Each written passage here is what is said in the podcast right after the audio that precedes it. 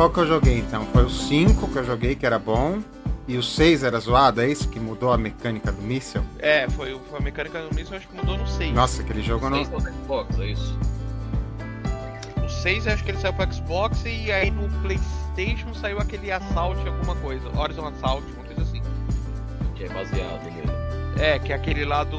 Ah, é- esse. Dogfight lá, que eles tentaram fazer um dogfight com, com um carro sajado. É, é horrível. Não, mas esse combat é igual Velozes Furiosos. Você não sabe em qual você parou. Você, só liga a TV e, e- e joga. Joga e não enche o saco, né?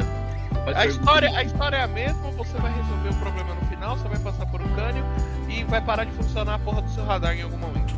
Não, É, esse- não era igual é, lá do, do SNES lá que tinha o. É, o Desert Strike, o Jungle Strike, o Urban Strike. Pelo menos ele mudava, né? A temática lá, um essa era A gente na selva, outro na cidade. Eu pensei que você ia falar do Super NES, Air Diver, Super Air Diver, essas coisas. Ah, teve o. Na linha, hora. na linha do, do Ace Combat, teve na, na geração do 360, teve os jogos. uh, os Hulk, Os Hulk, é. que era do Tom Clancy. Era mais legal, porque assim, era uma história fictícia, tinha até nações fictícias, mas tinha um, um- um- aquele plano de fundo Tom Clancy, assim, sabe? Então, como que os caras. Né? Então, como que os caras respondiam a esse problema, por exemplo, que o, que o Caio falou aí, de cada um voar um avião diferente, né? Você era um grupo de mercenário, então os caras compravam os aviões que eles conseguiam. Você não era um país, você era tipo a Blackwater do, dos ares, não? Tá, fez, fez um sentido. Né? E você era contratado para resolver tretas. Então os caras falavam, ó, o Emirados de tal país te contratou para você explodir uma uma refinaria do vizinho. Aí você ia lá e explodia a refinaria do vizinho. Aí tinha uma trama, enfim, né? Tinha os Então, governos, né? Fe- fez um pouco mais de sentido. Agora, o CC Combat faz tempo que não faz sentido, cara. Acho que o que fazia mais ou menos um sentido nessa área, acho que foi o 3. Não sei se foi o 3 ou se foi o 4. Foi o 4 que foi Tipo, você era um deu. piloto que você. Então, você era um piloto lá que você começava lá, é, você derrubava um avião e você ganha notoriedade dentro da organização, e aí sim, os caras iam te dando aviões melhores e tal. O Mobile One lá, foi o que você me deu. É, o, que é o. Acho que o cara tinha um avião amarelo lá, que todo mundo queria derrubar o avião amarelo. O Yellow. Aí no final você tinha um esquadrão amarelo no final, né? Que aí, E- putz, isso aí foi da hora. Ah, e tem, tem no Xbox o, o tal do Wingman, né? Também Ah, é, tem o Wing. É na, é na mesma pegada, só que assim, são, são países genéricos, só que num, num mapa parecido com o da Terra. Então, assim, tem Pacífico, tem Atlântico, tem Canal, Canal do Sul. É, não é que nem aquela porra da. da Não é, é, não é aquele, aquele país deformado, né? Né? Então, assim, são países Cada jogo fictícios. muda o mapa, né? Países Cada fictícios. jogo muda o mapa, muda os países que tá enfrentando. Tipo, de um jogo pro outro, a nação. Só, só a sua nação fica, que é a mais poderosa. e as outras vai tudo mudando pra nomezinho aleatório. E aí o cara que não participou do jogo atual, ele volta como vilão no outro jogo por causa que ele não tava nesse, entendeu? Então É, e, e a- o plot de todos os jogos é o mesmo, né? o plot é todo. né? To- É sempre, é sempre o mesmo. é Você é numa nação fodida que toma um revertrez e tem que come- recomeçar do zero.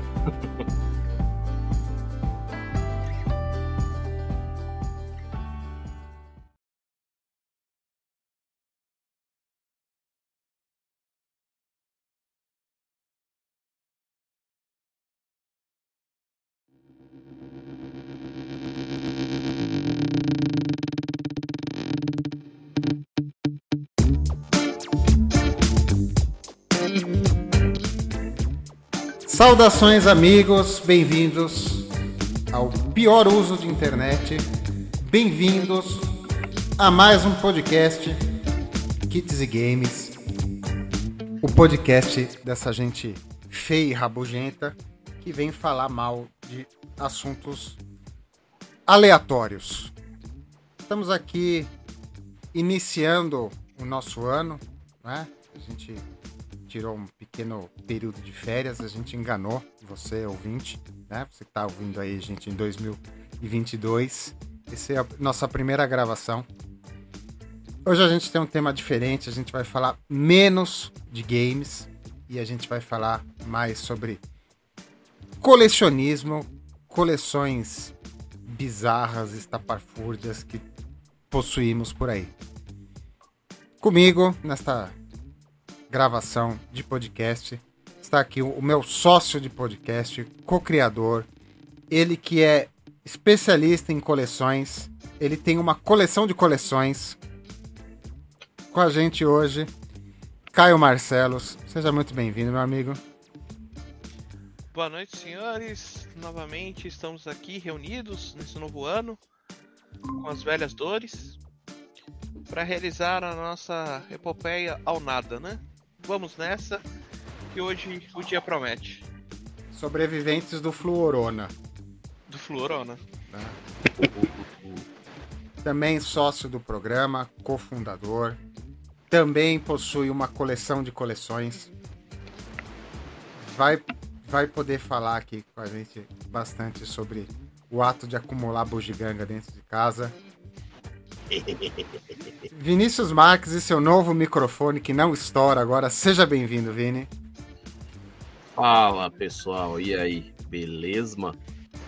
Vamos falar das tranqueiras aí hoje. Finalmente, hein, um microfone, um som claro, né? Tava ouvindo direitinho, Só- sem eco? Só não tá mais claro porque tem alguém chiando na gravação. Aqui. É o Luiz. Ei, Luiz. Eita, é isso que eu saí, entrei pra não chiar.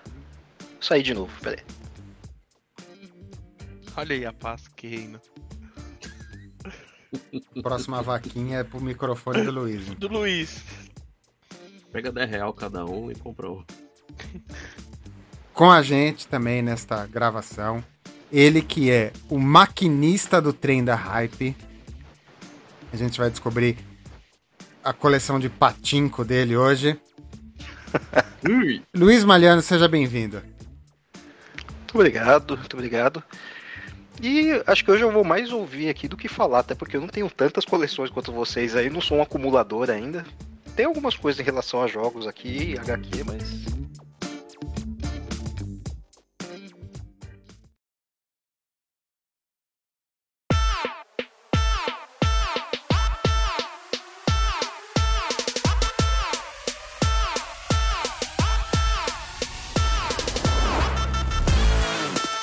Eu, então, eu já emendo essa- esse depoimento com a primeira pergunta que eu vou fazer. Eu dividi aqui o programa em partes.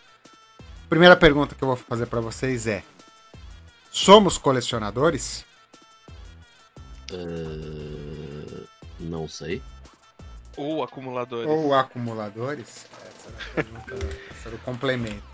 Olhando Alguns para acho que são acumuladores, hein? Olhando atrás do Vini, eu tenho sérias dúvidas sobre a parte do colecionismo, mas. Na parte de cima ali, ó.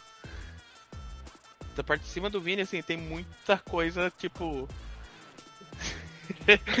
é, é assim, se fosse pra te- ver, é uma coleção invejável de kits, mas. O que nós colecionamos? Quais são as nossas coleções? Caio, o que você coleciona? Cara, eu coleciono muita coisa. Coleciono G.I. Joe. Eu coleciono gibis do Super-Homem, da época dos anos 90. Eu coleciono camisas de futebol. Eu coleciono carros de Fórmula 1. Aviões de combate. é, videogames. Eu coleciono livros sobre zumbis. Nós só mais? temos duas horas de gravação, tá? É, esse que é o problema, que tem muita coisa e pouco tempo pra, de- pra falar sobre as nossas coleções, né? É, deixa eu ver aqui mais que eu coleciono. E que agora eu devo estar, eu devo estar esquecendo alguma coisa que eu coleciono. Star Wars, alguma coisa aí você tem?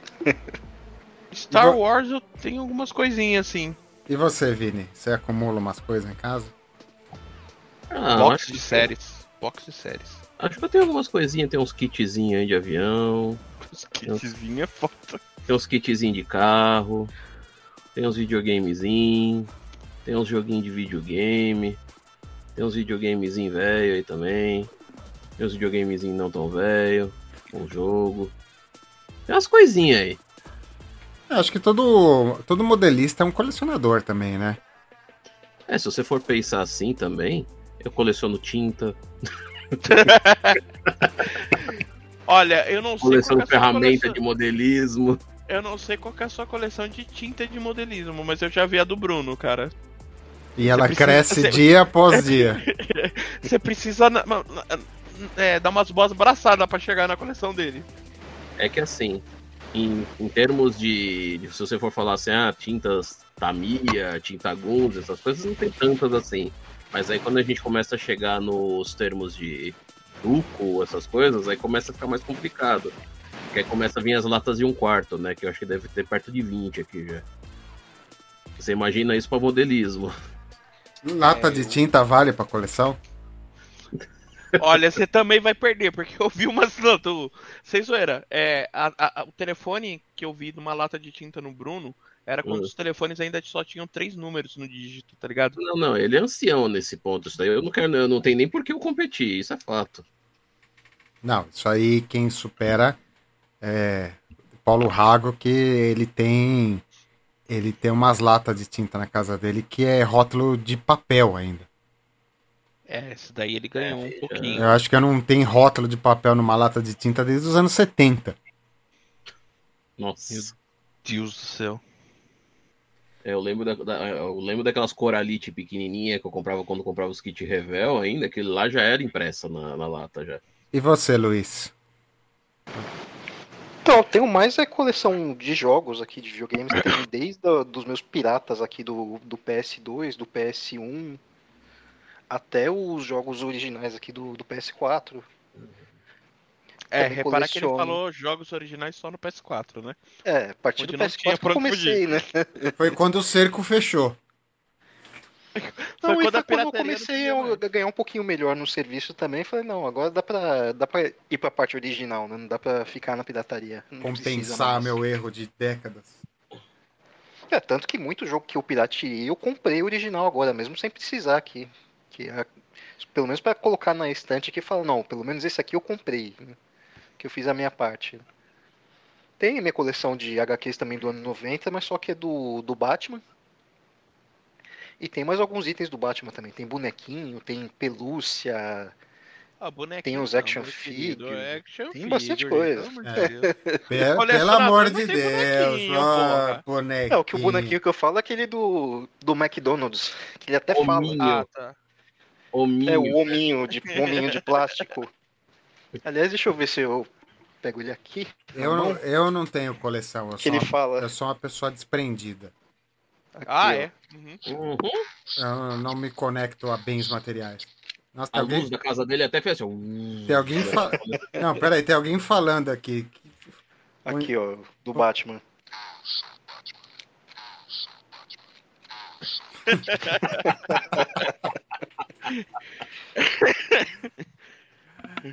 Eu não vou dormir hoje. Coleção!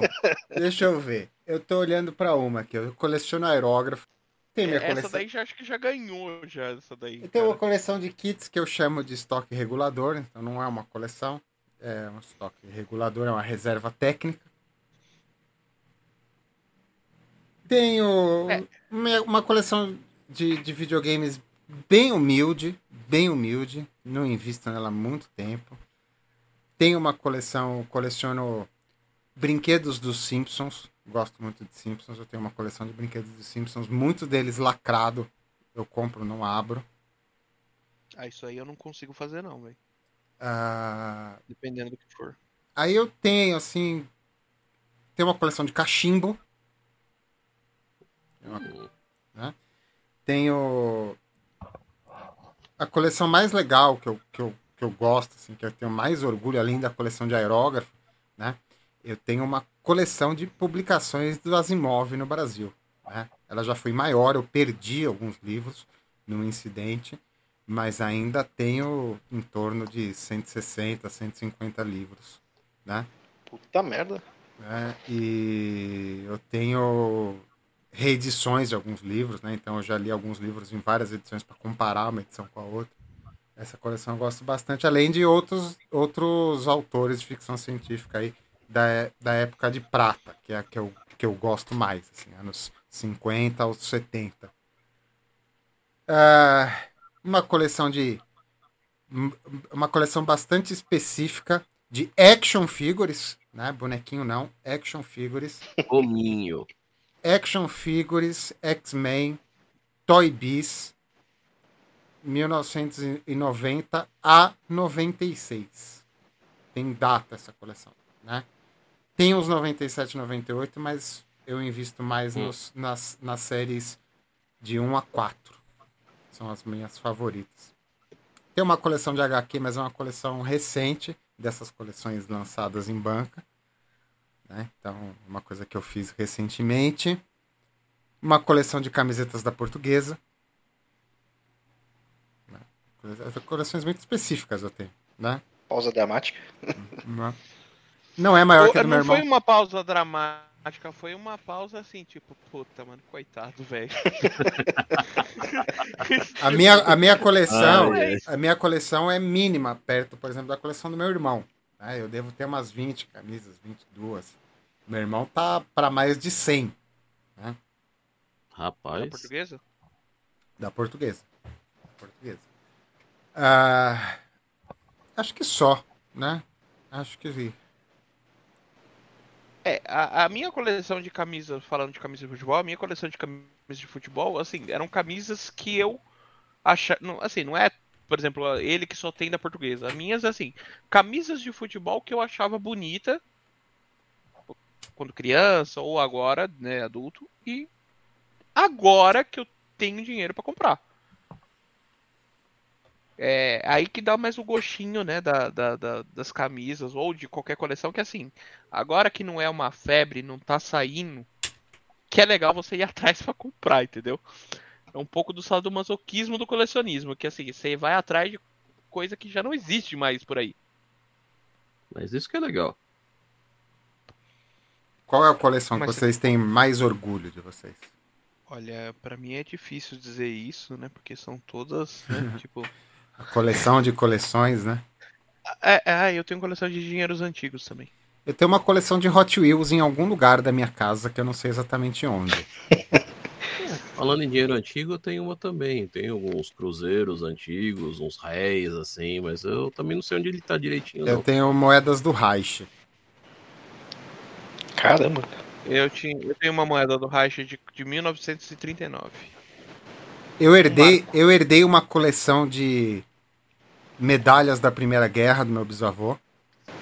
Te odeio eternamente por isso? É, quem mandou você não ter um bisavô que lutou na Primeira Guerra? Ah, eu tenho da Revolução de 32. É, meu avô lutou, mas não ficou, sobrou nada para contar a história, na verdade. Então... É, foi a mesma coisa que aconteceu com, comigo. É do meu avô. Meu avô não lutou na Segunda Guerra. Meu avô serviu o exército na Itália, mas ele ficou surdo antes da Segunda Guerra. Então ele não chegou a lutar. Ele lutou na Abissínia.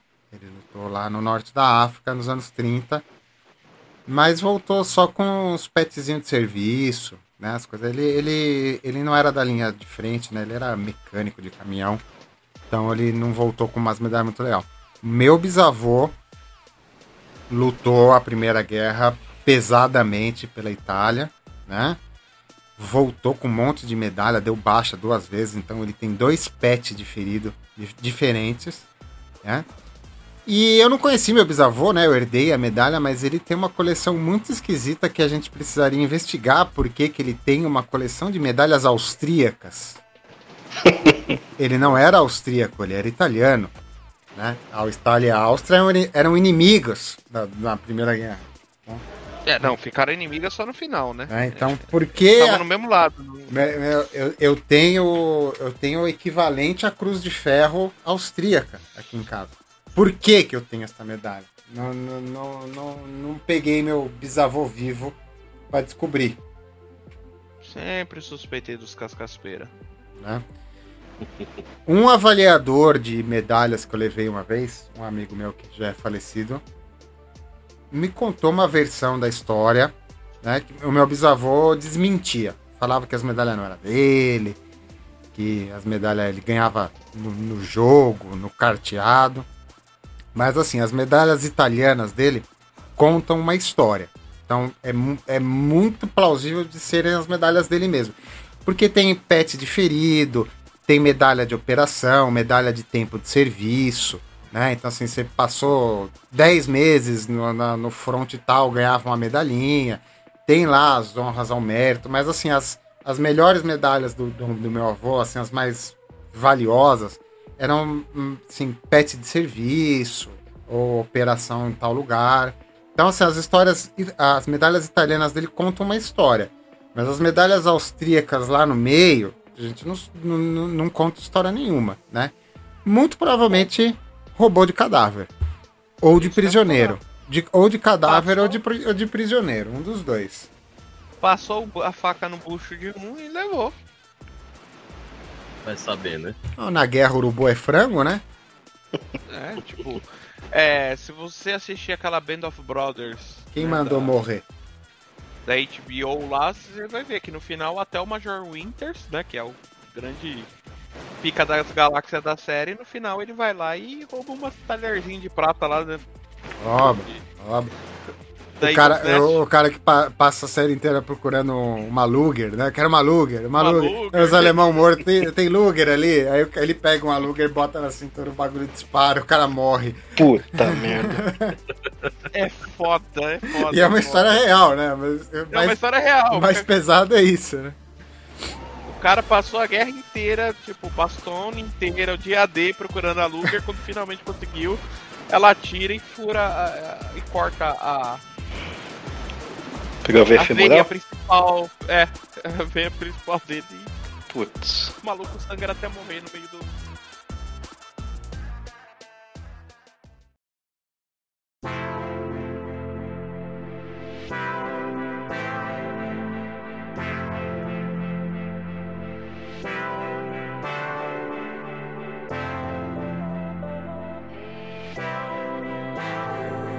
Qual que é a coleção que mais deu trabalho para vocês até hoje?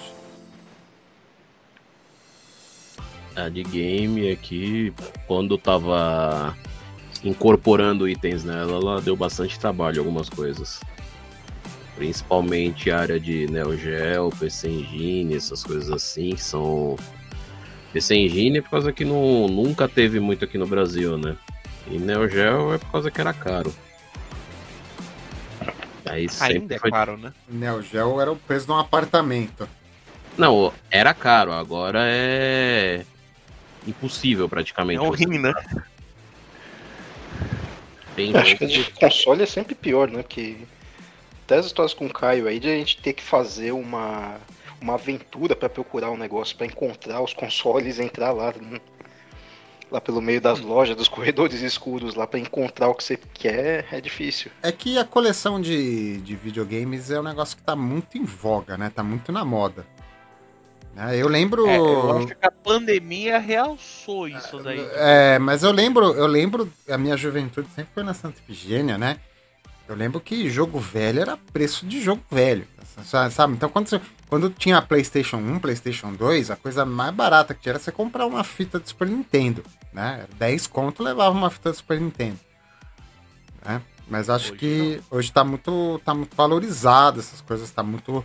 Virou gourmet, né? Isso, era o que eu ia falar. Ficou, Até as piratas. Ficou gourmetizado demais, né? Eu sei porque eu gosto, por exemplo, de comprar cartucho de Nintendo 64. Né? Eu, eu gosto do Nintendo 64. Eu, eu, comp, eu comprei quase todos os jogos que eu joguei muito na, na, minha, na minha infância e adolescência, né? E eu peguei uns gourmetzão aí forte. Né? Eu, eu, eu sou meio. Eu sou meio averso isso aí. Né? Eu gosto de, de, de, de ir nas bocadas, na, na, nos preços bons. Né? Então, As cê... bocadas que tem as coisas legais, né? né? Então eu sou, eu sou aquele cara assim que compra é, GoldenEye sem, sem rótulo e com artefato. Eu comprei, é meu GoldenEye, ele funciona, ele tem um artefato e não veio com rótulo, com, com, com, com o labelzinho lá, tive que fabricar uma, né? Mas paguei 50 conto. Aí eu, eu vou nessa. Aquela caixa, aquela, uma daquelas caixas que tá atrás do Vini ali tem bastante coisa assim nesse sentido aí, ó. Você começa a cavucar ali, sai coisa boa ali. Não, tem, tem bastante coisa de jogo ali. Tem umas coisas diferentes. Tem coisa mais baleada, mas tem coisa novinha também. Eu já contei uma história aqui no, no podcast, mas eu vou contar ela de novo. Quando eu, eu, eu fui comprar Turok 1. Não é o melhor jogo do Nintendo 64, Turok. Mas era um jogo que eu joguei muito. Alugava muito, eu quis ter Turok. Falei, vou comprar Turok. Aí cheguei na, numa loja na Santa Figênia, falei, você tem o Turok aí? Tenho. Quanto que é? 60 conto. Vai, 60 conto eu pago. Aí vai lá na pilha, assim, cavoca, cavoca, puxou o Turok. Achou ali, 60 conto. Mas era o Turok 2. Eu falei, eu não queria o 2. É eu não queria o 2, eu queria o 1. Um. O Turok é um joguinho FPS que você atira umas armas de bomba atômica nos, nos, dinossauros. É super legal o jogo. Você é um índio atirando em dinossauro. É, é basicamente e, isso. E, e, é o jogo que tem as armas mais legal de todos os tempos. Nenhum jogo superou as armas que tem no Turok. Né? E eu, é, eu, tirar a arma nuclear. Né? É, a, a, arma nuclear nem é a mais forte, assim. Tem, tem, tem, tem umas armas que dá uns blimp na tela, assim, parece que vai expulsar o cartucho do videogame. É muito legal. Eu falei pro cara, eu não queria o 2, eu queria o 1. Um. Eu jogava um 1, eu queria um 1 de recordação. Ah, um eu não tenho, eu só tenho ele na caixa lacrado com manual, 600 reais. O cara pediu um negócio assim, 300, 400 reais. Eu falei, porra, mas você não tem um baratinho igual você tem esse dois? Pera aí que eu vou ver. Aí o cara saiu da frente do balcão assim, pegou o telefone e começou a falar com alguém no telefone. Classic Santa Efigênia. Fala, fala, fala, fala. Tá bom, chefe, pode deixar. Desligou o telefone, pegou a caixinha do touro aqui, um lá que tava lacrada, tirou o lacre, abriu, tirou o cartucho e deu na minha mão 60 reais. Ah, tá de sacanagem. Foi, é o touro aqui que eu tenho aqui. Puta merda. A caixinha, o manual ficou lá. Aí o cara, eu falei, você vai tirar da caixa e me vender por 60 conto? Eu falei, é, é. No mesmo preço do outro. Depois ele quer... coloca outro lá dentro. É, é, foi o que ele fez, né? O cara vai fazer a gambiarra dele lá. É, com certeza, não era o lacre da. da não era o lacre original, original senão nunca que o cara ia fazer. Né?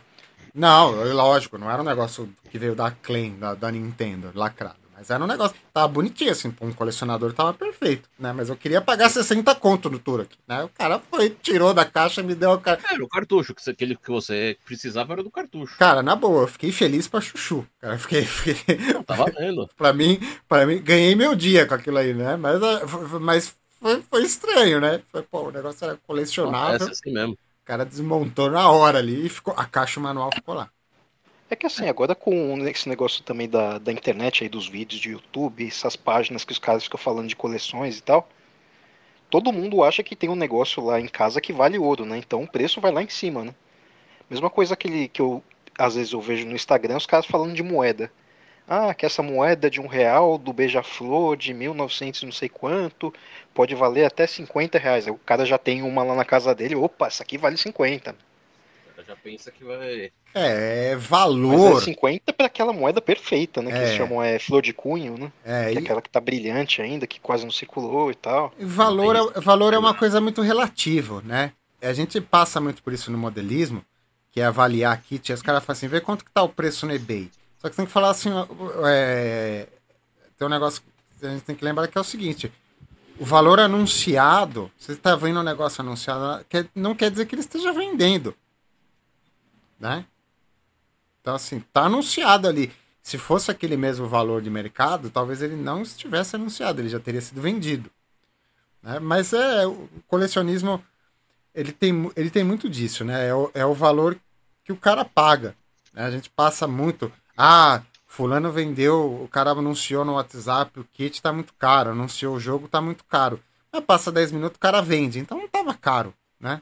Se tem quem paga. Se alguém pagou, tava no preço, né? É bem isso mesmo. O jogo também é a mesma coisa. Você pega assim. Hoje, aqui no, nos, nos grupos de pessoas de colecionismo, o que mais tem valor alcançado é jogo de, por exemplo, de Master System, Mega Drive Tectoy, são caríssimos. Jogo de Nintendo Nacional, Gradiente Playtronics são caríssimos, são bem mais caros que os importados. Turma da Mônica. Turma da Mônica, você vai pegar assim. Ele, como é um jogo que tem muita tiragem, ele não é um jogo caro, por exemplo. Você vai pegar. É, geralmente, jogos caros são jogos que não são muito conhecidos. Por exemplo. Zumbi Nation. Zumbi Nation. Zumbi Nation é um jogo caro. Aqui dos nacionais, quer ver? Joguei Jogo- Illumination nas férias, hein? Puta jogo difícil, trevoso do, do, do Sabe qual que é o demônio. jogo mais caro do Master System? É. Global Cabal? Defense. Nossa, ele vinha com videogame, dependendo da versão. É, o, o- com caixinha bonitinho, com manual, ele é caríssimo. É um jogo que vale 4, 5 mil reais fácil. Ô, louco. Essa época que eu comprei o Turok, foi a mesma época que aconteceu uma história que eu já contei aqui também. Que eu fui comprar International Star Soccer pro Nintendo 64, que era um jogo que eu tinha e juntava meus amigos em casa pra jogar. Fui comprar de volta, fui numa loja, achei, tinha os dois. Tinha o International e o International 98. Um custava 60 reais, o outro custava 90 Ah, reais. comprou, Aí eu falei assim, por é. que, que, um, por que, que um é tão mais caro que o outro? Fala, porque esse aqui é mais novo. Ah, entendi. Ah, toma banho. Entendi. Esse aqui tá mais atualizado, né? Eu falei assim, esse aqui tá com os. É. Ah, É, se você for pegar pra jogar, você pega o 98, ele é melhor, realmente, mas. Ah, olha, olha a foto aí que eu mandei no grupo. Ah, agora. mas o colecionismo, A eu concordo, o 98 era melhor, porque era a evolução do 96. Mas o colecionismo, a Olha. a gente não tá avaliando isso, né? Não, a gente não tá avaliando isso. E, e é uma coisa que eu sempre falo, o Luiz já escutou eu falando isso algumas vezes, que é o seguinte: se você quer fazer uma coleção, você não pode ficar olhando o preço. O colecionismo olhar é, valor. diferente, é diferente de saudosismo pra jogar. O cara que coleciona, o cara que coleciona, ele no- normalmente ele não joga. É, o meu entender, nesse caso que eu falei, por exemplo, no meu entender, assim, de colecionismo, pra mim o, o, o primeiro International ele devia ser mais caro que o 98. Teve uma tiragem menor, o pessoal gostou mais do 98 e, e ele é mais antigo. Então, se você tá pagando um negócio por ele ser antigo, o outro é dois anos mais velho. Ele tem que ser mais. Ele tem que ser dois anos mais caro, não dois anos mais novo. É, É, normalmente esse é o critério, né? Esse é mais antigo e o tamanho da tiragem, né? Se a tiragem é menor, então o preço tende a subir, né? Ah, mas É, depende do lugar teoricamente, que nada, você hein? vai, né? Tem jeito. Tá, mas você pega, Mas por assim- exemplo, dentro do Nintendo 64, você pega Zelda, Ocarina of Time, teve uma tiragem absurda, uma tiragem nacional absurda, a Playtronic fez, o Paraguai fez, né? Mesmo assim, os caras pedem 400, 500 conto hoje, né? É que tem o, o negócio que é o seguinte: você comprar o cartucho em si, ele não é tão caro. Um cartucho hoje de Nintendo 64, os jogos principais, eles são em média 100, 150 reais. O problema é você começa a ver quando você. Ah, eu quero um completo com caixa, com manual, com os folhetos, a caixa inteirinha sem rasgo, a caixa com plástico, o manual não tá amassado, não tá anotado. É aí que começa a subir o preço. É, eu concordo. Eu acho que o colecionismo é isso. Eu, por exemplo, eu colecion... a minha coleção é mais relacionada assim com a experiência que eu tinha na época. Então, eu gosto de pegar as coisas que não tem, não estão nessa condição e pagar barato. Eu, eu, eu tenho essa característica, eu gosto. Assim, É, você pega pra jogar. né? Eu É pego- um valor sentimental, né? é, é, Por é, exemplo, a, o- a, a meu saudosismo não tá no item. Mesmo porque na época eu pegava o jogo, a primeira coisa que ia pro lixo era a caixa. Né? Des- Desculpa, com, com 10 anos, 12 anos eu fazia isso. Desculpa, colecionadores. Né? E a- a- o, o meu, o meu saudosismo tá na sensação do jogo e não do, do colecionável Então, em é- si. Eu, por exemplo, eu tenho, por exemplo, os dois Ayrton Senna que eu tenho aqui do Mega e do Master, eles estão completos por uma questão que assim, a caixa é bonitinho aquela caixinha, você abrir a caixinha e ter lá o manual bonitinho lá, é, que vinha as dicas, que a gente cagava e andava para aquelas dicas que vinha no jogo. A gente ficava 10 anos tem passado uma tela e a dica tava na porra do manual que você cagava e andava, né? Tem muito disso. Tipo, o cara que tava lá assim, ó. Passar da fase X, pula duas vezes que você. Hoje o Mas cara é coisa de criança, né? Você bota lá no videogame, você quer jogar, você quer nem olhar o resto, né? É, não, isso daí é uma coisa. E hoje o meu, o, o meu Ayrton Senna Super Monaco GP é assim. Estou atrás dos primeiros Super Monacos numa condição parecida, porque é uma coisa que eu gosto, tipo, da mesma forma que eu tenho um Mansell na mesma situação. Eu tenho, os ma- eu tenho ele bonitinho, na caixinha, fechadinha. É, Isso é um tipo de, de uma coleção. Agora, por exemplo, Essas daí que eu mandei a foto pra vocês do dinheiro. Eu tenho dinheiro aí que é esse daí que o Luiz falou. Flor de não sei das contas aí que, meu, a nota mal rodou. Na Olha, mão dos cabra. E elas estão aí, bonitinha, fechadinha. Isso aí é uma coisa. É, tem aí essas notas aí que eu mandei boliviana também, que hoje, se eu for pra Bolívia, eu viro mais poderoso que o Hugo Chávez. É, tô errado? Não tô errado. Tipo, vou chegar e mandando na, lá na, na Bolívia, não, na Venezuela. Venezuela. Chego lá e falo assim: e aí, campeão? Traz uma dura aí pra gente trocar, beber uma aqui no bar. É, é assim que funciona, mas. Outra coisa que eu tenho assim: camisa de futebol. Cara, quando você é criança, você. Tipo, pra quem gosta de futebol, né? Não é todo mundo também que gosta de futebol. Mas quando você era criança, você via a camisa do jogo da seleção, jogo do seu time. Você não ficava louco pra ter uma camisa daquela? Opa, Ficava. Porra. Hoje, hoje eu tenho condição de ir atrás de uma camiseta daquela que eu não tinha na época. Fora que era um negócio mais bem trabalhado, né? Assim, Muito mais bem trabalhado do E que não, não, não, não, era, não era um item colecionável e ainda assim era um negócio mais colecionável do que hoje. Hoje os caras forçam a barra, lançam terceira camisa, quarta camisa, camisa cole- comemorativa, camisa de não sei o que, só jogar brasileiro, camisa pra jogar Copa do Brasil. é, só pra você ficar Pra comprando, jogar. né? Só pra você ficar somando, né? Farmando na tua, na tua coleção. Enquanto que antigamente era uma, uma camisa do ano. Então, assim, o ano inteiro ficava marcada aquela camisa, o máximo que era uma camisa reserva, Ou até mais, né? né? Ou até É, hoje mais. você tem Um ano, 4, né? 5, 6 jogos de camisa. E não ficava aquela frescura de tecidos, né? Que hoje você vai pegar ah, o, não, o mesmo tipo lá que o jogador entra no campo é quase 500 reais, aí 600. A gente que E tem um monte de coleciona. tecnologia, dry, não sei o que lá. A gente que coleciona a camisa da portuguesa, por exemplo, essas camisas anos 90, 80, a gente baliza tudo pelo patrocinador, né? Ah, eu tenho uma Armarinhos Fernando 96, ah, eu tenho uma Calunga 95. É porque às vezes você pegar a camisa mesmo, às vezes era, era igual, assim, dois, três anos mudava o patrocinador. Então, patrocinador baliza, né? E as camisas mais feias do mundo são da portuguesa, as camisas res- reserva da Hudson, né? Mas é, é o tesouro de qualquer coleção da, da portuguesa. Eu não tenho, meu irmão tem algumas lá. Tá Não, com ele.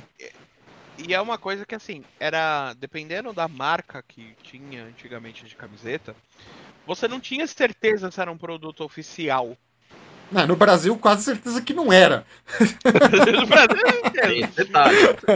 É, vo- você não tinha certeza, assim, com exceção se era um Você comprava- por exemplo, pela Penalty, Topper, que eram marcas nacionais, o restante você falava assim, mano, isso aqui era o camelozinho da Lapa ali que te vendia por 10 conto, Você comprava, você comprava no, no, no cordão da árvore da, do Paquimbu, você queria que fosse legítimo o negócio.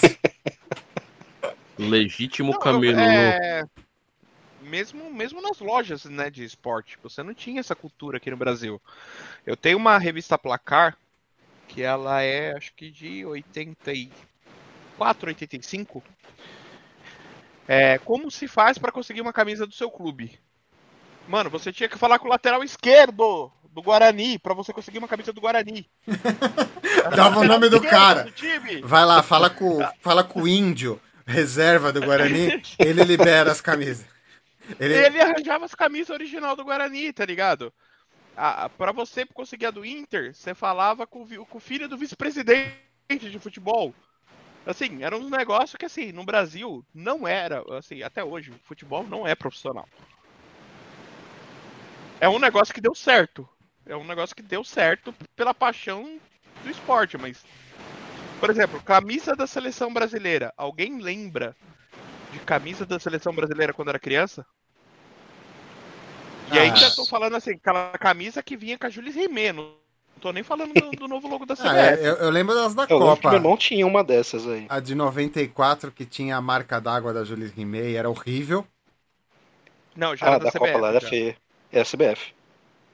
Não, mas o, a Já marca, era da nova da CBF. a marca d'água Já era, era nova. era, Ju- era Jules Rimet. A marca, Não. a marca d'água. Os desenhos que tinham né, No no, meio desenho. da camisa, né? É, não, não, relevos. eram quatro, eram três escudos da CBF. Ah, acho que não, hein? E a, Ó, a, a, a de 98 que eu tenho, que era bonita, porque era, era uma, camiseta, uma camiseta bonita, assim, uma camiseta amarela E a Nike A tinha, linha verde. tinha colocado as linhas verdes, a costura verde. Eu tenho uma Assim, dessa é que até essa hoje. daí acho que foi um dos primeiros anos que a Nike começou a fazer é, Investir o no modelo em massa, né? Que aí o Brasil É. tinha esse modelo, aí a Dinamarca 94 tinha, não sei qual país que tinha não, não, também. 94, 94 já tinha isso. É, se você olhar o- quem era patrocinado pela Adidas, era o mesmo, era o mesmo design, né? Suécia, a Bulgária, que tinha aquela- aquelas três listas que vinham das costas, na altura da barriga e do peito. É, e- isso é uma coisa que começa a mudar pra mim, pelo menos que eu tenho percepção a partir de 94, e eu fico puto até hoje com isso. Tipo, vamos, vamos pegar aí uma Nike da vida. Nike da vida, que é uma das maiores empresas esportivas do mundo. Cara, o que que custa lançar o modelo pro Brasil e lançar o modelo, por exemplo, pra Bélgica?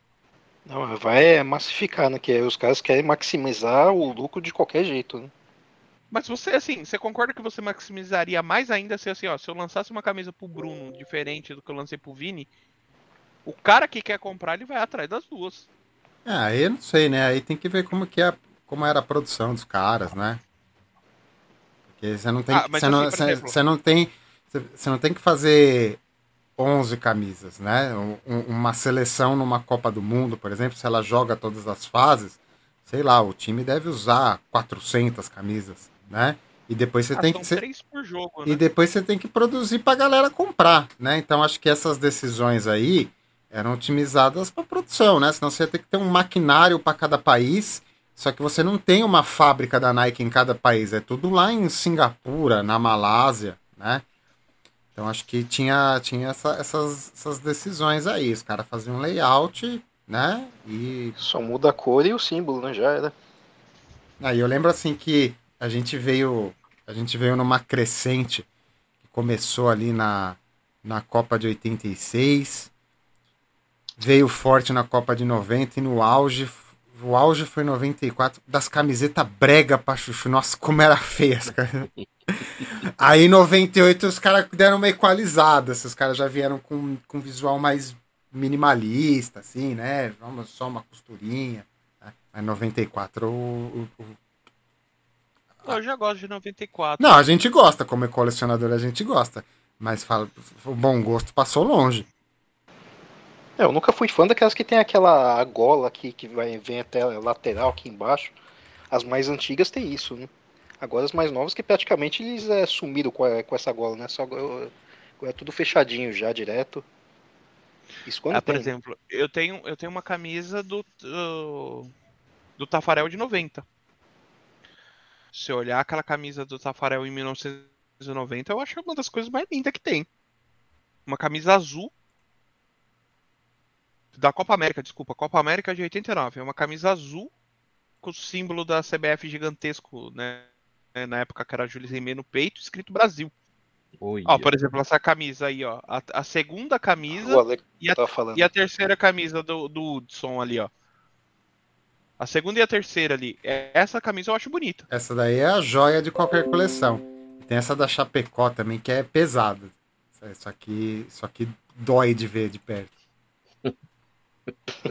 Acho que de Que longe ano que é também. De que ano que é isso? A Chapecó, se eu não me engano, é 98. Não, A- 98 foi do Armarinhos. A conferir. Não foi? A conferir. Aqui, ó, 90. Aqui tem a data 99, acho. Que ano que perdeu o, Noven- o, o 96. Botafogo? Não, perdeu pro Grêmio a semifinal, Grêmio. a final do Brasileiro em 96. Esse D do lado aí é algum. É, é patrocinador? É É a a, marca da camisa? É a marca, né? Era Ah, Dia- Quase a o Nike tamanho do símbolo. né? era Diadora, né, que chamava? Era Delera, não, não era aí de Adora, era Delerba. Eu, eu, eu tenho dessa marca, eu vou ver depois. Eu tenho alguma dessa marca. É é Delerba. quase, a marca é quase do tamanho do símbolo aqui do, do clube, né? Que Ó, é um uma camisa, né? uma camisa que eu não tenho, mas quando eu era criança, por ver na televisão. E- joga aí, ô Bruno. É, é, Bragantino 90 e Bragantino 90, o Europô fechou. 90 e- pô, fechou. Ca- Carrossel. É a clássica do professor. Eu gostava da da VASP ainda, a VASP existia. Criciúma de É, 90. essa primeira aí. Criciúma também era bonita. Criciúma. 92. Criciúma 92. Escreve Clássica. Criciúma certo ali. E Classe. Não, já apareceu, já tá aqui, ó.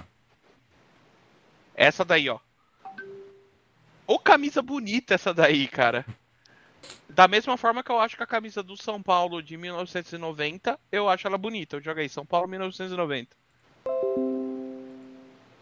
É que o São Paulo, acho que por estatuto, ele não muda muito as camisas, né? Acho que troca mais é o- um pouco do design aí da, das laterais, tudo, mas. Ah, a tanto, listrada, né? a listrada. Não, essa aí é de 92. Essa aí, ó. É, bonita, bonita. Eu acho que assim, ela é um teor simples da da Adidas mesmo, ó. Tá vendo? Ela é simples. E eu acho ela bonita. Você que tá ouvindo a gente, ó, coloca aí essa daí que tá mais coloridinha pra você ver. É, tá vendo que os tons dela de vermelho muda, isso aí eu consigo ver, um está mais escuro do que os outros. É, isso daí é o tipo de coisa que eu acho bonita. Agora pergunta se hoje em dia tem uma coisa assim. Não Ah, tem. a- a- a- a- até Não, tem. é aquela São Paulo monocromática, linda, maravilhosa, Até cinza. tem, vai, até tem. Mas, as- mas a coleção.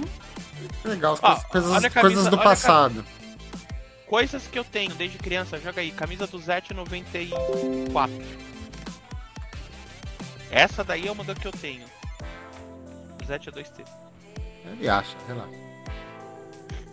Essa daí. Essa daí, eu tipo, eu jogava com essa daí. Essa camisa eu tenho ela assinada até hoje pelo Zet, tá ligado? Bons tempos. Aí é pra colocar Agora no você quadro. vai olhar já. hoje.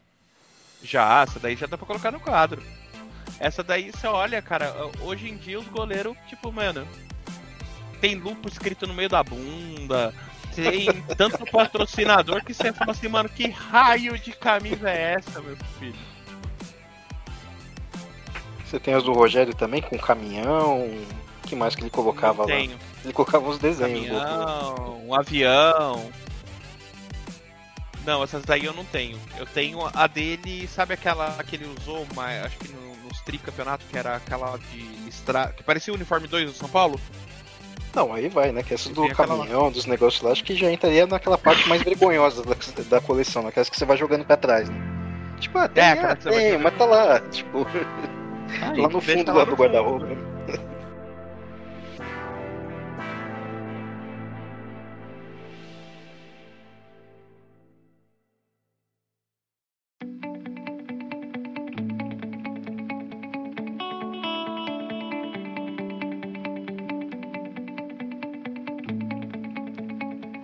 Agora eu vou fazer uma, pergu- É. uma pergunta pra vocês.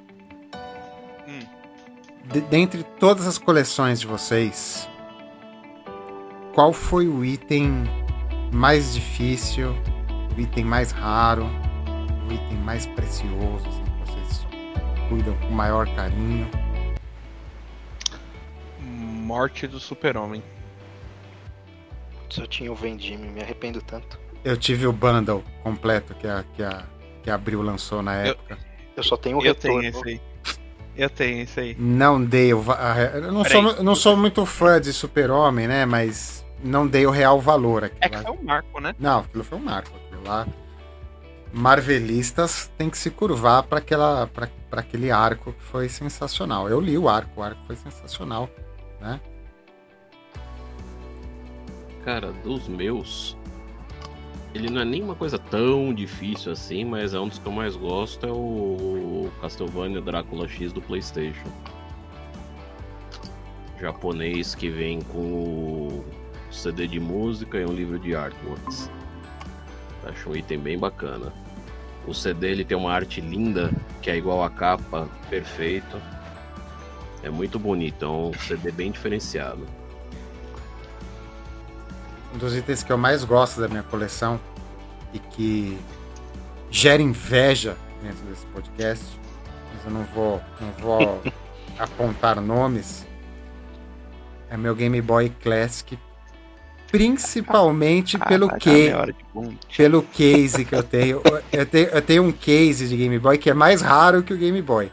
ele vale mais grana do que o Game Boy. Já, já fui num avalista, já avaliei isso daí. E é uma, o case é uma coisa que veio assim comigo ao, ao, longo dos anos. Eu tive na época, comprei fora e ficou comigo até hoje. E é um negócio assim sensacional, portátil, bonito. Acho que eu vou até pegar ele ali para para mostrar. A coisa que é legal assim de case, eu tenho um Atari daquele com a frente de madeira, com aquele case que parece uma vitrola daquela dos anos 60, 70, quer dizer, que tem aquele acrílico fumê em cima. É bem legal, aquele, aqueles tem os encaixezinhos para colocar os cartuchos, os controles, tudo. Aquilo lá é bem legal. Ah, eu sei qual que é, aquele lá é show de bola mesmo. Então, não nem é tão raro assim, mas o item que eu gosto mais aqui é que eu tenho um, um gibi em formato gigante mesmo do, do Batman, que é é, no break o Alex aqui. Ross, aquele Batman Guerra ao Crime, puta que pariu, que gibi foda. Assim, na parte da arte dele é um negócio absurdo. Esse aí eu vou segurar até o fim da vida. Aí. Olha que legal. Esse não é uma graça. É, tem algumas. Ok, Zé. Parece que você tá levando um, um gravador de cassete. Não parece aquele tocador de cassete? É bonito, de, né? De fita cassete? Parece, aqueles antigão e fez meu Game Boy sobreviver às eras, às tormentas. Ele ficou, ele ficou guardado na minha casa de Serra um tempo. A, a, a mulher que arrumava a casa ela fez questão de guardar esse case uma vez embaixo de uma goteira. De uma goteira Nossa. no Game Boy. E ele sobreviveu graças a este case. Ainda bem, né? É por isso que ele vale tanto, então, o case. Né? É, esse case aqui. É, porque o case. Vale mais que o Game Tem Boy. Tem uma coisa. É tipo, explosão nuclear, o Game Boy vai continuar aí. Né? Game Boy, Game Boy tem seu valor, mas né, é um dos consoles mais vendidos da história de todos os tempos, então não é difícil achar um Game Boy tijolão desse, né? Eu prefiro o tijolão. Eu tive os outros Game Boys e me desfiz para ficar só com o tijolão. O tijolão é o mais legal de todos. É, o tijolão é bacana. Mas esses itens assim, para ter valor mesmo, você tem que ter eles completos, senão eles são itens comuns. Eu tinha uns acessórios de Game Boy também. Não igual aquele, aquele pack de lente e caixa de som que eu mandei pra vocês um dia. Mas eu tinha uma lente, aquela lente com luz, eu cheguei a ter uma. Mas eu joguei fora, mas porque eu usei. Eu usei tanto o negócio que usei até estragar, arriscou a lente. Aquilo lá hoje valeria um dinheirinho também. Mas esse, esse conjunto aqui das coleções de game, assim, é o é meu, meu tesourinho. Não me deu trabalho nenhum. O trabalho que ele me deu foi guardar ele por 36 anos. É o trabalho que ele me dá. Foi só ficar guardado. Né? De vez em quando eu ligo, né? De vez em quando eu boto umas pilhas nele e ligo. É importante isso. Pra fazer ele rodar. Funciona exatamente como no primeiro dia. Esse Game Boy ele tem uma história curiosa. Que eu já. Ele, ele é aquele Game Boy que foi, foi consertado, que eu falei para vocês, né? Do, do uhum. Manuel, consertador das coisas. E só que nessa época que caiu, que caiu água nele, que ele, que ele infiltrou um pouquinho de umidade dentro dele, foi decretada a morte dele. Ele ficou um tempo sem funcionar. E eu não me desfiz dele, eu guardei ele mesmo assim, para ter a recordação do case tudo. Ficou uns dois anos guardado. Aí um dia eu falei, eu vou pôr pilha nele, vou ver se ele liga. Botei pilha e ele voltou a funcionar. Não sei o que aconteceu. Né? Ele secou. Secou, voltou a funcionar, tá vivo, funcionando. Deixou no arroz? Não deixei, deixei ele dentro do case aí. Ah, se ele não oxidou muito, tá, ele funciona, não tem. Só tem que tomar cuidado, porque ele tá velho.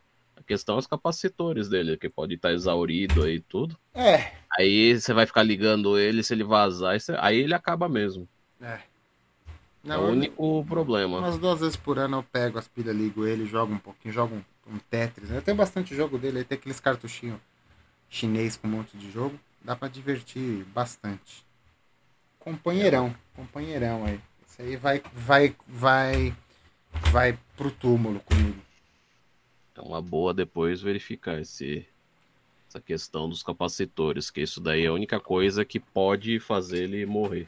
E faz é, é, invariavelmente. Game Gear, né? É, o Game, Game Gear, Gear é clássico, ele morre a tela. Ele morre a tela. O Super Nintendo, o Mega Drive, essas coisas também é, começa a dar problema no som, aí você já começa a ver que tá com alguma coisa. Sega CD também dá bastante. Tem que dar, tem essas coisas tem que ir atualizando, senão. Falando em itens raros, Ah, eu tenho um aqui da minha coleção, acabei de mandar pra vocês. vamos ver. Super-Homem 100. 100. O Retorno do Super-Homem. Edição especial em três volumes. Roupinha de ginástica. um pôster calendário de 93. É, já tem um tempinho já, né? Eles sempre vão tentando mudar um pouco a identidade visual pra ver se vende um pouco mais de, de HQs. Eu lembro que teve a época do Super-Homem azul e do, do vermelho lá também, que tinha os poderes É, troca de poderes. tal. Não, não, de- a, a- a Super-Homem, vamos falar bem a verdade. Eu acho o Super-Homem um pouco brega. Eu acho ele um pouco brega, tá? Não é papo de marvelista, porque tem muita coisa da Marvel que eu também acho brega, eu não gosto. Por exemplo, nunca gostei de Capitão América. Também, também é piegas, né? Esses papinhos aí não, não, não, não funciona pra mim. Mas assim, a morte do Super-Homem foi um, um dos grandes arcos do, da HQ, talvez o maior de todos. Não, vou- não, É, vou, um não vou julgar, mas se alguém aparecer um dia assim, ah, Forbes faz uma lista, o maior arco de todos os tempos, morte do super-homem. Ok, ok, aceito. Até concordo. Ah, depois, a DC teve um, um, um, um- curto espaço de tempo, assim, de um ano, um ano e pouco, que ela tentou viver sem o super-homem repercutindo a morte, tentando emplacar algumas outras coisas, né? Não funcionou muito bem. Aí eles fizeram o retorno do super-homem. Ô, coisa ruim que foi aquilo. Né? Por que não deixaram o cara morto? Veio um super-homem azul, veio um, super- um super-homem de 15 ciborgue. anos, um ciborgue. Puta, aquilo Mas foi... não eram super-homens, eram. é, Não, mas Com exceção do Cyborg, que com exceção, com exceção do Cyborg, que tentou assumir a identidade do Super-Homem, os demais não vieram com essa proposta. Não, mas era ruim, era ruim. Aquilo lá, aquele, aquele, aque- aquele retorno do Eu não vou super-homem. dizer, eu não vou, eu não vou dizer, porque assim, quando eu li, eu li quando era criança. Bom, esses gibis aí que vocês viram, tá até no plastiquinho, né? É, eu li quando era Mas- criança e achava ruim. Foi, puta, que merda isso daqui. Eu ficava mais mistério lá. Qual será que é o verdadeiro ali? Eu Nenhum com, deles é. eu com, sei lá, foi em 93 isso daí? Tinha, tinha no, 94. Por aí. 9 anos, 10 anos, eu olhava, "Puta, que merda, hein? Deixa o cara morto. Ah, porque você tava, já era marvelista. tava, tava melhor, tava melhor ele morto. Entendeu? Não, foi. Você já era Marvel. porque eu, foi- eu sempre fui do time Super-Homem desde pequeno. Pra mim, é, foi pior as revanches. É, porque Tem aí eu, eu, en- eu entendi o que aconteceu. Eu entendi o que aconteceu, né? Eles. O Super-Homem é um, é um super-herói dos anos 40. Né? 20.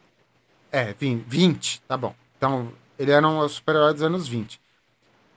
Os anos, os anos 90, a gente viveu os anos 90, né? É, foi uma década ultrajante, assim, né? Uma, uma década é, revoltosa, né? da década perdida, né? Dos anos 80. né? Uma, uma, dé- uma década do, do, do grunge, do, do, né? A gente estava perdendo aquela alegria, aquele coloridinho dos anos 80, tava todo mundo ficando deprimido, emo, gótico, né? Todo mundo, todo mundo revoltado, né? Os anos 90 foi, foi, foi uma geração assim, os jovens dos anos 90 não tinham uma guerra de- herança, né? O Vietnã ficou longe, né? Então, assim, foi, foi, um, foi uma época revoltosa. As- Essas coisas antigas, anos 20, 30, 40, não cabiam nos anos 90. O ano, ano, o ano 90 tinha uma revolta, um, um sentimento. Então, assim, eles tentaram, eles tentaram trazer o super-homem para os anos 90. Então, tinha que matar o super-homem dos anos 20 e trazer um super-homem ciborgue, um super-homem que andava de skate, um super-homem que ouvia Nirvana, né? As outras também fizeram. As outras também fizeram. Né? O, o- o Capitão América apareceu uns quatro Capitão América diferentes, né? Essas teve espinha do Batman. né? O, o Homem-Aranha teve a maravilhosa saga do clone. Não, a saga do clone meu Deus, foi quando eu parei de ler, né? Ele começou com um clone, aí teve o clone do clone, o, o reclone do reclone do clone, né? Era o original. É, é, aí, aí eu cansei. Foi, foi a época que eu parei de ler Super-Homem no final do o Homem-Aranha no final dos anos 90. Né? Mas tudo isso daí, entendeu? Uh, algumas coisas se encaixavam bem com, com, o colorido, com a revolta, com, com, o grunge dos anos 90, outras coisas não. Super-Homem não cabia, o Batman não cabia, o Batman passou por uns arcos bem estranhos nos anos 90, depois de vir de, uma, de uns anos 80 ótimo, né? McFarlane escrevendo Batman, é, os caras foda escrevendo.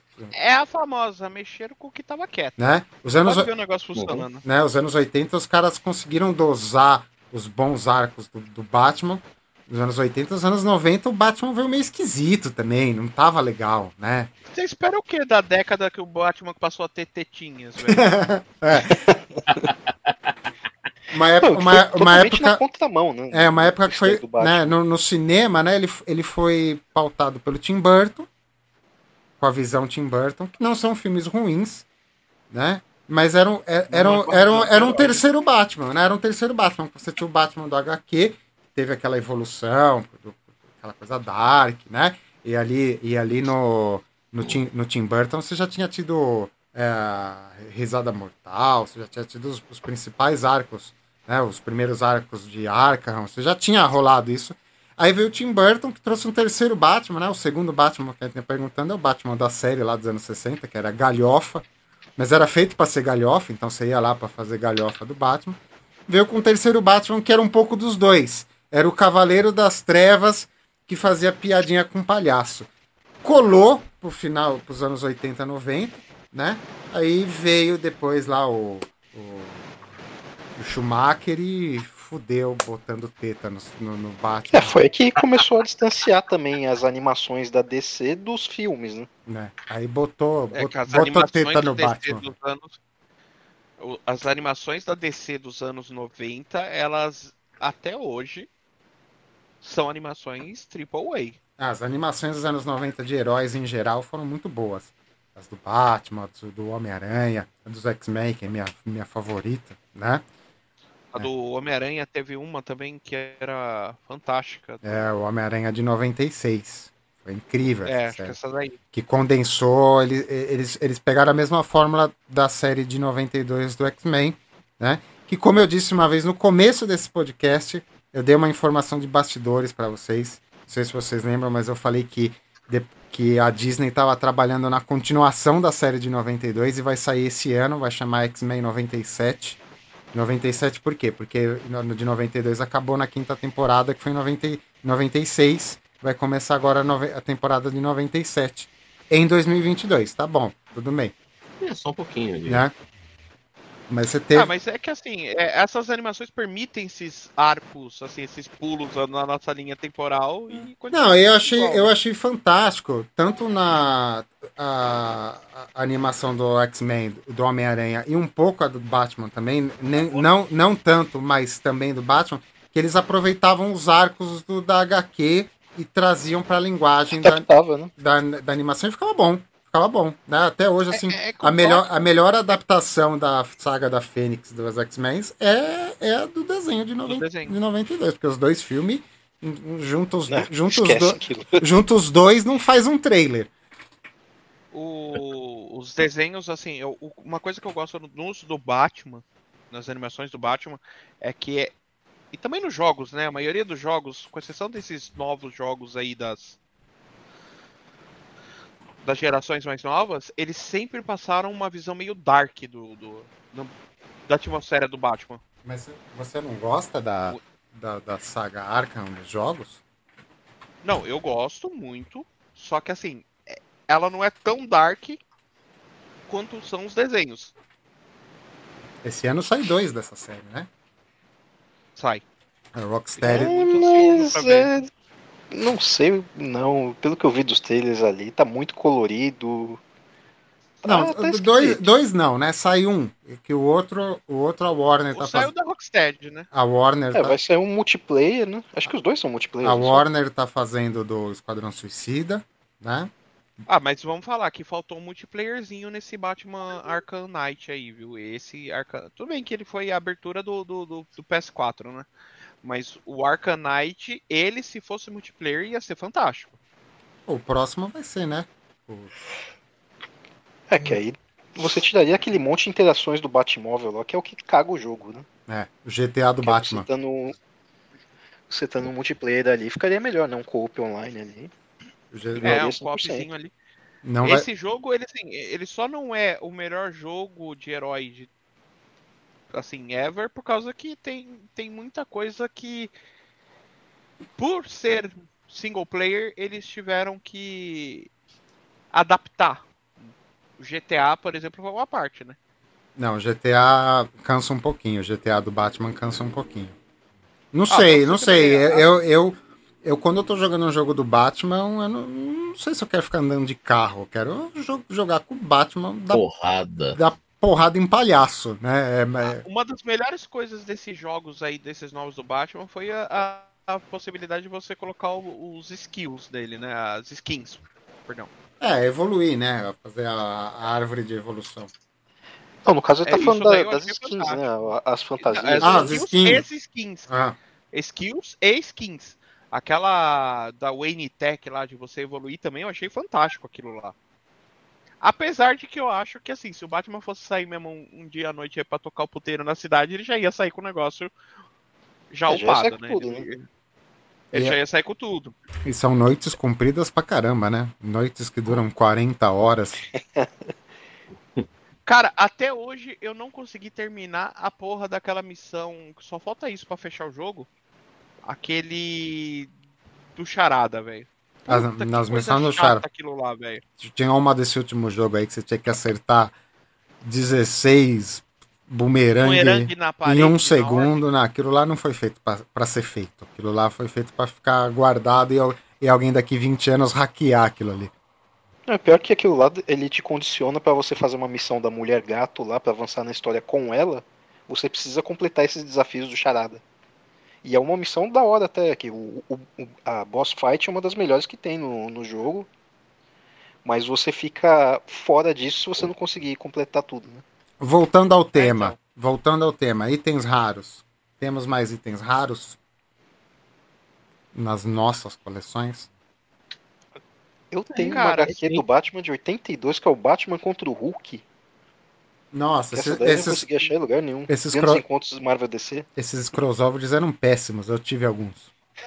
Eu Não, a história em si era horrível. O Batman ganhou do Hulk. É péssimo. Eu, eu tenho um aqui do Super-Homem com Homem-Aranha, cara. Enfrentando o Doutor Destino. Eu tenho. Eu tenho um gibi sátira do Aragonês que ele escreveu da DC. Ah, eu tenho esse daí também. Eu tive o da Marvel também, mas o da Ela Marvel. Dest- Destrói a DC e tem um que destrói a Marvel. O da Marvel eu tive, eu perdi, mas o da DC tá comigo aqui até hoje. Ah, eu tenho alguns itens aqui, não vou dizer raros, mas assim, pra quem gosta, eu tenho uma Williams 93143 aqui. Que isso pra chegar no Brasil na época era só pica das galáxias. Eu acho que veio dois Neo Geo pro Brasil e duas dessas miniaturas aqui. É, eu tenho na minha coleção aqui modelística. Eu tenho alguns aerógrafos raros. Eu tava na busca de mais alguns aerógrafos raros, mas agora a cotação do dólar não me proíbe de estender coleções. Mas eu tenho, por exemplo, assim, que eu consegui de bocada, né? De, de, de coisa boa, assim, preço bom. Eu tenho um Pache TGX, que é um aerógrafo muito raro no Brasil. Eu nunca vi outro além do meu, pra falar a verdade.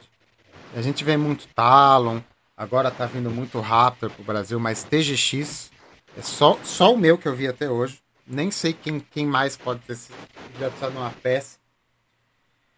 E eu gosto muito também de um de uma de um um Aztec que eu tenho, que não me foi caro. Eu comprei de um de um colega, de um, de um amigo. Mas é o chassi antigo. Uma coisa que você não acha Tem uma mais. relação de amor com esse Aztec, né? O, o de chassi antigo eu tenho. O chassi novo É, eu não já gosto. vi esse daí, já. Na, na- inclusive em aula ele usa É. isso daí. Quando, eu- quando eu preciso usar Aztec, eu vou no chassi antigo, que é muito melhor. Muito melhor. né? Tenho aerógrafos que montam, pintam kit há muito mais tempo do que eu. né? Então, por exemplo, eu tenho. Eu tenho um Ivata HPC dos anos 60 funcionando. Oxe. Eu tenho Holbeins dos anos 80 também. Tem um, um dos meus Tamias, é bem antigo, é da primeira série de aerógrafos da Tamia. Os Depois tira, depois tira uma foto e manda pro Luiz pra ele ver, porque acho que ele não deve estar entendendo porra nenhuma do que você tá falando. Ele não, ele não foi comprar um aerógrafo com você? Ele sabe o que é um aerógrafo. Ah, Tem uma ideia. Ele tem uma leve ideia, porque eu não sabia que era um aerógrafo na época que eu fui comprar Eu aerógrafo. tenho um aerógrafo muito raro. Não, não a construção dele em si, porque a construção dele ah, foi- é- era uma construção comum. Mas o, o item colecionável é muito raro. Eu tenho um aerógrafo da ProModeler. A ProModeler não é uma marca de aerógrafo. A ProModeler é uma marca de kit. E, o aerógrafo é um aerógrafo da Tyson, é uma marca que também não existe mais. Hoje é, da- hoje é da Badia.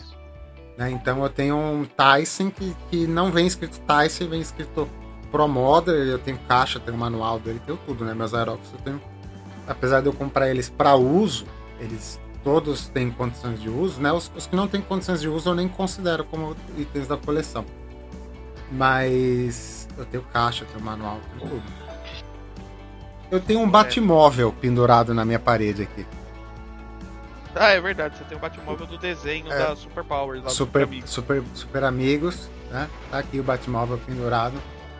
Num bom estado de conservação, já vi alguns muito piores do que o meu, sendo vendidos por preços exorbitantes.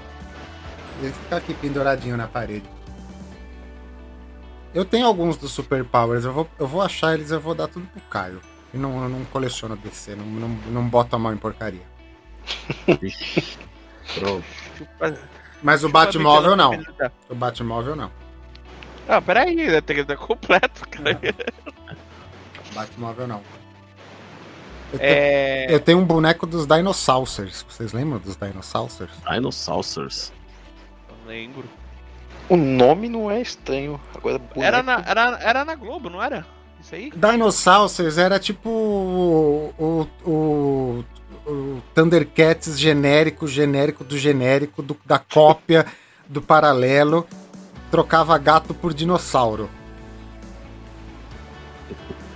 Não, a- o Thundercats era da Globo, esse daí acho que era da Man. Ah, sei lá, isso aí, Devia ser do SBT isso daí. isso aí, pass, isso aí passava mais mão do que corrimão de escada de shopping. Isso aí não. Mais ou menos igual aqueles desenhos do Rambo que passavam na, na Record também. Não, mas não, o desenho do Rambo originalmente passava na Globo. No começo era mesmo, na Globo. O desenho ruim. Puta que. Ah, não tem nada a ver com os filmes.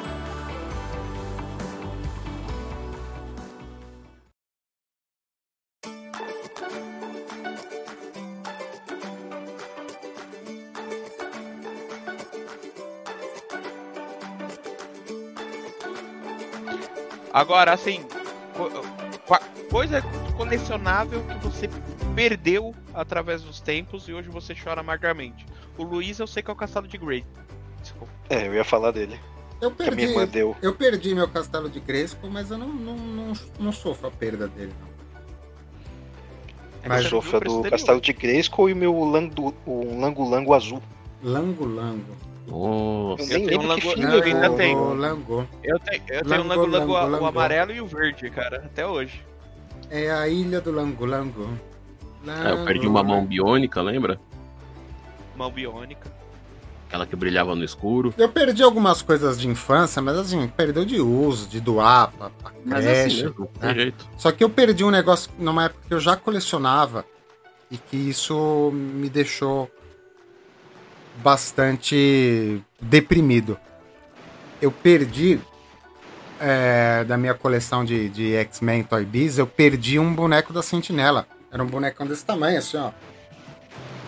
Nossa, isso aí dá dor no coração Eu, mesmo. eu perdi, roubar, me roubaram lá, lá da minha casa de Serra Negra. Putz. Nossa. eu vou achar aqui pra mostrar pra vocês. E hoje, é, eu, eu, eu, eu, eu participo das comunidades de colecionáveis, né? Um desse no estado que tava o meu, os caras pedem 500 dólares. Então, além, além de eu perder um puta artigo de, de coleção que eu gostava, e, e na época já era coleção, já, já não era mais, mais brinquedo, né? Perdi uma grana também, né? Perdi isso aqui, ó. Vou mostrar aqui pra vocês. A é me... uma coisa que eu. A mesma faxineira que botou meu Game Boy na, na goteira me fez sumir isso aqui, cara. Era feio pra chuchu. Era feio pra chuchu, mas era meu, né? É, era anos 90, né? Brinquedos dos anos 90 a gente não, não, não pode olhar. De gosto duvidoso. Eu tinha o Ciclope desse daí dos X-Men. E, eu... ele era bem legalzinho, que você tinha uma alavanquinha atrás que ele acendia lá. Eu tenho esse. Eu tenho a esse. luz ali na. Né? Eu tenho o, o Colossus e o Wolverine desse daí. o Colossus, tenho o Wolverine. Wolverine eu tenho dois. Quase comprei mais um é... esses dias joga, joga aí na, no Google aí, ó, Fórmula 1 Glaslit. Esse daí deu tra... eu tive quando era moleque e, e, quebrou, né, de brincar. E aí eu tive problema para re... reaver um em, em... É, esse aí, ó. Esse não era o, tive... o pé na tábua, não, né? Não, esse aí era o de fricção. Tá vendo ali, ó, McLaren ali, ó? Bonito, né? Ah, sabe aquela. Sabe aquele que eu te levei aí uma vez que eu falei que a tinta preta lá não tava conseguindo deixar ela brilhante, que você me ajudou? Aham. Uhum. Foi um desses. Que eu é. tava restaurando. Aí, ó, tá, tipo, esse Glaslit aí eu tive. E assim, suei sangue pra conseguir um novo dele, viu? Eu perdi pedaços do meu Megazord também. Na mesma leva que eu perdi meu, minha sentinela, foram partes do meu Megazord. Eu não consigo mais montar Agora... meu Megazord inteiro.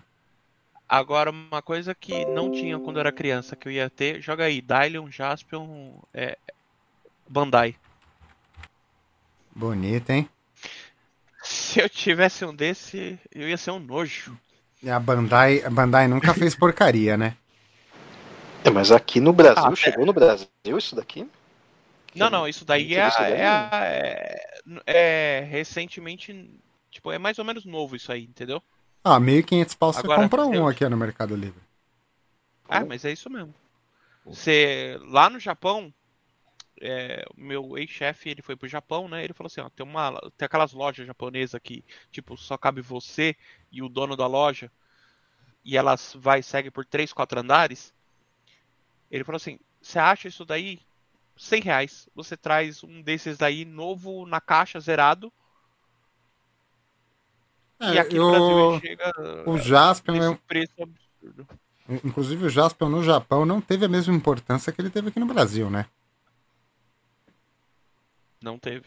Não teve oh, joga aí o Change Robô. O Change Robô ele, também é na ele, mesma, ele, na mesma ele foi mais um dos 700 bilhão de robô lutador. Qual que é, Catena? É igual o Change, mano, Change que tinha trocentas é, alternativas Change também, que eu lembro que a Bandeirantes até passou alguns lá que é, é Changeman, Google Five, que acho que fazia sucesso, eles iam lançando mais e mais, né? Isso aqui, ó, Change Robô? É, olha isso aí. Aí, ó, de graça, aí, 4 pontos. É, eu, eu seria um. Ah, tá vendo ali, ó? Eu, desce ali, ó, pra, da direita ali, ó, embaixo, ó. Aí, esse da direita ali. Sobe, sobe. Esse aí, ó. Ele vira todos os robôs. Lembra que cada, tipo, desses. É, é cada um vem. Era uns, ve era uns veículos, né? Eu perdi. Isso, cada. Eu perdi isso aqui, ó. Eu tenho uns pedaços dele ainda, mas. Eu tinha o Megazord todo desmontável, né? Ele virava todos os pedaços é, também. Isso, é, então... isso aí eu ganhei, ganhei no aniversário do meu pai. Eu lembro que foi caro pra chuchu, assim. Meu pai snowboarding na loja, assim, né? Deve ter pago o cartão mês passado disso aqui. Eu perdi uns perdi, é, perdi o Tiranossauro. Agora, uma coisa que eu queria, mas hoje em dia é total para colecionar, mas só que hoje em dia é um rim. Joga aí, Cavaleiros do Zodíaco EX. Isso daí. Os Clothmith. Olha isso, cara. Os caras fabricam isso até hoje, né? Fabrica. E, e assim, se olhar, pega aí um Daí, desses aí. esse daí tem uma, tem uma procura. O preço desse troço é tipo. É absurdo.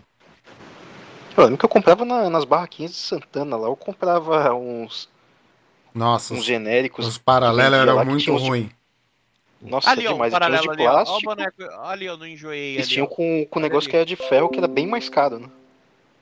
Com as Esse armaduras daí, de ó. ferro. Olha esses daí, ó. Bandai Peronomútil. Esses daí eram muito. Não, eu lembro Agora, assim, assim- eu tive. Os, o- os personagens principais eram todos paralelos. Os meus. Por quê? Porque Eu nunca tive um original. os, origi os originais eram muito caros. Eram muito caros. Né? Que nenhum pai em sã consciência comprava um original pro filho perder esse tanto de peça. Ainda mais com tantas pecinhas pequenas aí, Né? Não, perdíveis, eles quebráveis. vinham, é, que nem a- o capacete deles geralmente era um plásticozinho vagabundo que ele ia perdendo a cor cada vez que você colocava no. Tive, tá ti- ligado? tive Cavaleiro do Zodíaco original? Tive. Uns dois. Eu tive. Mas por que que eu tive? Porque era assim, era personagem terciário da sétima temporada. Eu nem sabia quem era o cara e apareceu em promoção em algum lugar, em alguma lojas americanas da vida. Aí, aí um pai normal conseguia comprar pro filho. Então, assim, eu tive uns original de uns personagens que eu não, uma saga que eu não assisti, por exemplo. Não sei, não sei que, que, que, que raio que sai da mão do cara. Mas foi os originais que eu tive, assim, e a- a qualidade era fudência.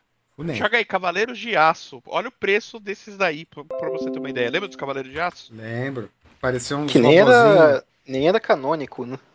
Só Nem era apareceu no anime. Não, eles apareceram na primeira temporada, né? Num episódio 2.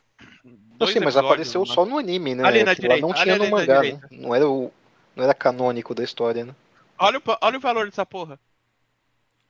Uma milha e meia. Você é louco, velho. Que nem o, o- o- joga ali também ali o, o mestre do, do cisne no desenho, que também não era canônico, né? Era só pro desenho.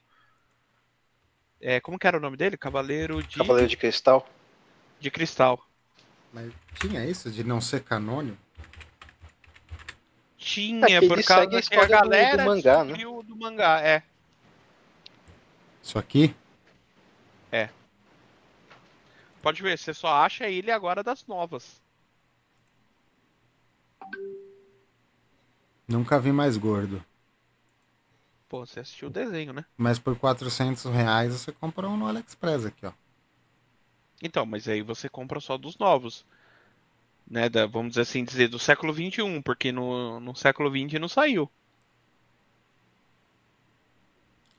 Uma coisa que eu ainda não completei a coleção, mas aí assim, é por, por preguiça de ir atrás, porque eu gostava de ir comprar na Liberdade, mas a pandemia me fudeu, é as caixas das armaduras. Só as caixas.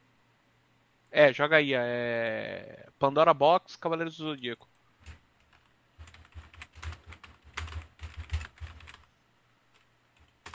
Cavaleiros do Zodíaco eu assisti na época, né? Aí, ó. Porque Tá era, porque era era hypada, né? A gente assistia. Tentei reassistir recentemente, não dá, cara. Não dá. Eu tentei assistir não isso dá. com a Letícia. Não, não, Eu, não. eu fiquei com. Eu, eu, eu comprei o box, né? Aí eu fui assistir com a Letícia e falei, nossa, isso aqui foi minha infância. Não dá. Eu fiquei com vergonha. Não dá, não dá, não. Tinha uma época, não sei se tá ainda, mas uma época que foi, foi tudo pro Netflix. pro Netflix. Tentei maratonar, não dá, cara. Não dá, não dá, não, Eu fiquei não, com não, vergonha, não, cara.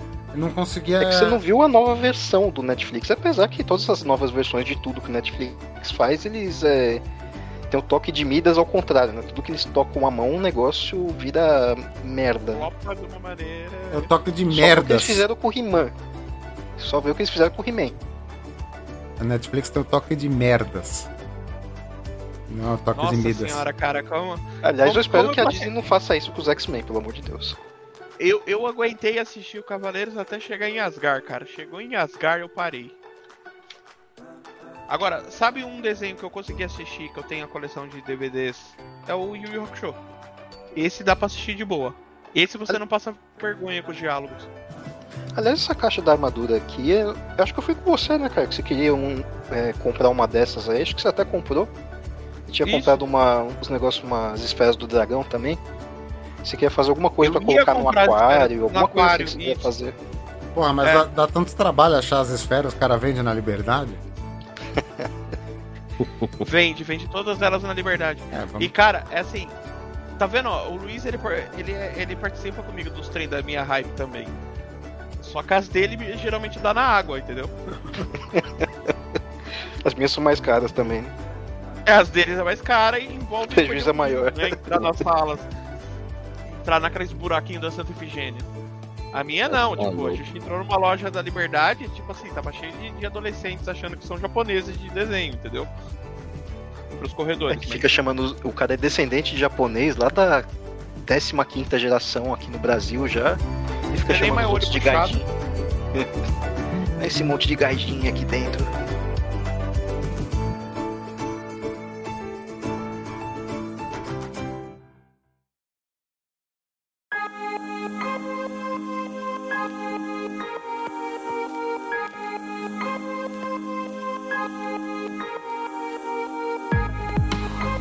Têm, vocês têm alguma história bizarra na coleção? Ou conhece alguma coleção bizarra? Olha, eu não diria que é bizarro, mas é quase que eu fiz uma bizarrice. Que mais um trem da hype que eu embarquei. Que foi o No Man's Sky. Embarcou quando viu. É, embarquei sozinho nessa aqui, pelo menos. Que foi o No Man's Sky. Que eu cheguei, eu comprei ele no lançamento, esse jogo aqui. E eu Não, fui lá na Saraiva. japonês, né? Eu fui lá na Saraiva e você ganhava um pôster do jogo, você ganha um chaveirinho, ganha um monte de coisa. E os caras queriam bater uma acreditou. foto ainda pra colocar no site deles.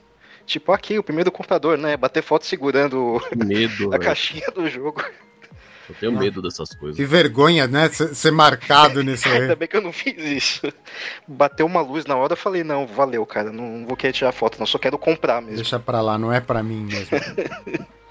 Pô, ele tá falando que ele não fez isso, né? Vamos, vamos tentar achar nos porões da internet essa foto. Ah, acha. Só se bater escondido lá. Bateram. Eu bater segurando lá, sorrindo e segurando o negócio, não teve. Isso é certeza. Tem um conhecido, Porões da internet não mentem. tem um conhecido meu que coleciona coisas antigas. E eu vi uma vez ele fazendo um negócio muito bizarro. Circulou na internet que manteiga aviação ia parar de vir na lata. O cara, o cara entrou no supermercado, comprou todas as latas de manteiga aviação que tinha. Artigo de colecionador agora. É, tipo, ele tá fazendo um, um, um investimento pro futuro, né? Daqui uns 30 anos vai valer uma grana, o negócio lacradinho. Nossa. Eu, eu, eu passei, assim, não foi bizarro, mas assim, eu temi pela minha, minha segurança quando eu comprei meu cap das SS na, na feirinha que eu fui lá, lá fora. Eu enrolei em todas as cuecas possíveis. Pra enfiar Olha o na nazista mala, aí. Nossa. pra enfiar na mala pra, pra trazer essa porra de Não, volta. eu já cara. trabalhei muito com, com memorabilia de Segunda Guerra, né? Conheci coleções enormes. É que hoje em dia, aqui no Brasil, estamos vivendo tempos tenebrosos, né? Porque se você tem uma memorabilia dessa, você pode ser enquadrado por algum retardado como apologia.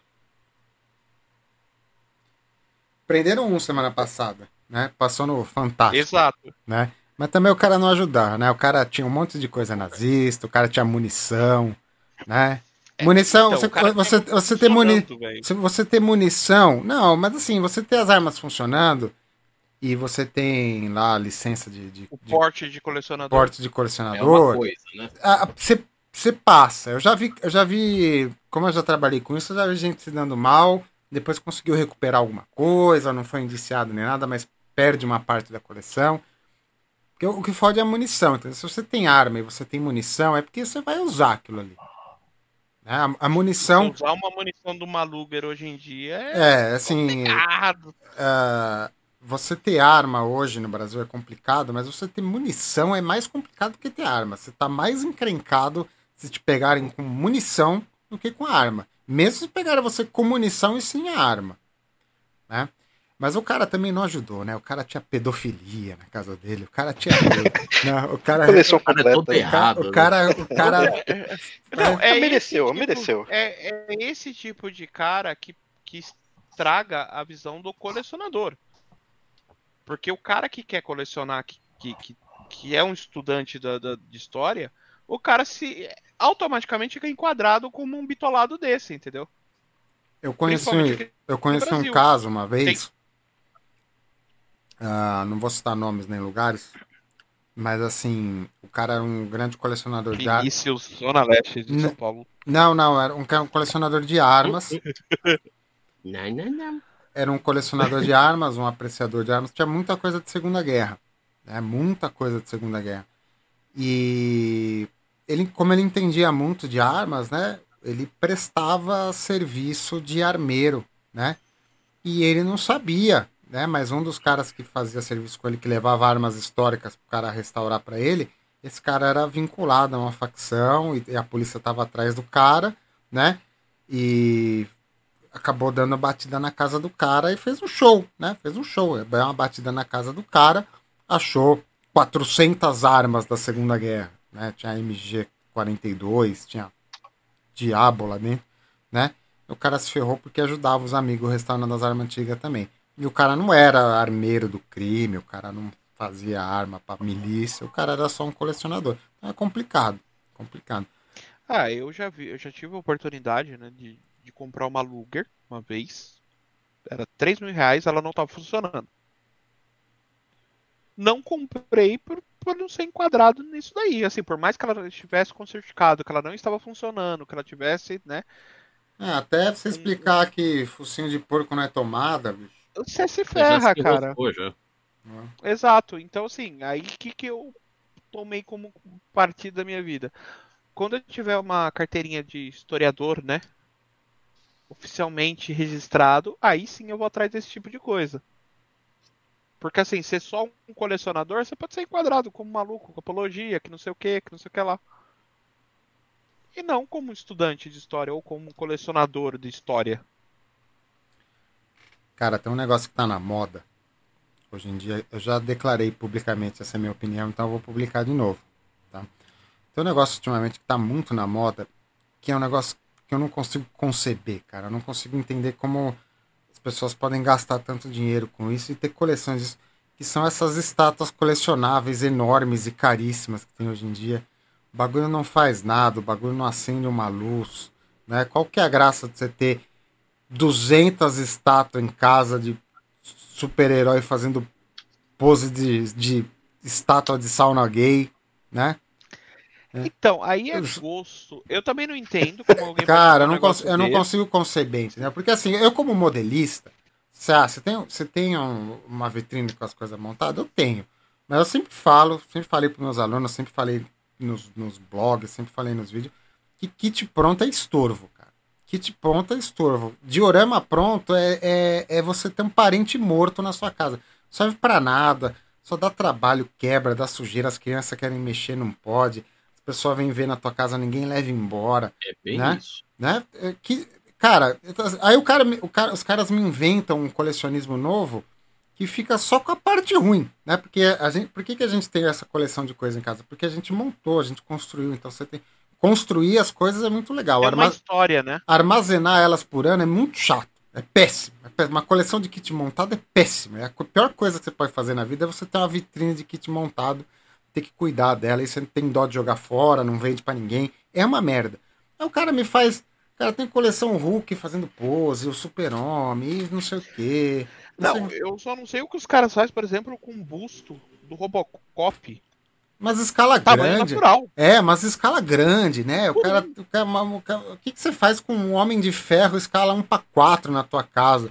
Tá bagulho, bagulho brega, velho. Negócio. pra um. É o, né? é o cara que tá, já tá atravessando aquela linha amarela que separa o colecionador também do acumulador já, né? Não, e é um mercado milionário, entendeu? É um mercado milionário. Eu, conheço. Eu não sei, eu não sei nem se é um acumulador aí nesse caso ou se é o cara que não tem noção. Mas ele perdeu a noção. Não, eu, eu acho isso, isso aí é, é, é um negócio. É, é o colecionismo Gangnam Style. Né? Hoje tá muito na moda. Daqui, Ostentação. daqui 20 anos você não vai fazer ideia do que vai fazer. Né? Tudo que tá muito na moda um dia vira brega. Aí a gente vai ter uma nação de estatuetas que foram caríssimas 6, 7, 10 mil reais, 15 mil reais, 100 mil reais não vão valer bosta nenhuma, porque daqui 20 anos vai ser um pedaço de plástico velho, pintado, envelhecendo em algum lugar, na mão de alguma viúva puta da vida que o cara morreu e deixou um de E trolha. largou aquela 700 estatuetas, o cara gastou a herança da família, a família tá passando necessidade porque o cara, o cara quis ter a, a porra de, uns, de um homem de ferro na escala um, um pra quarto, um busto do predador, um pra dois.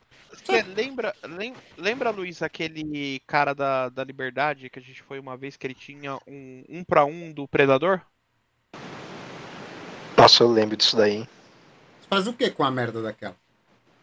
Não, E era- pra e era loja, um assim, pra exposição, acho que é legal. Agora, Não, na loja, comprar isso. né? Você convencer os idiotas aí na tua loja a comprar idiotices, né? Mas você leva pra casa e faz o que com isso daí? É, Ou você tem a casa Não, muito era grande, um pra né? um. E era um pra um da época que, assim, isso, a história daquela. Saiu até uma reportagem uma vez. A história daquela. daquela estátua.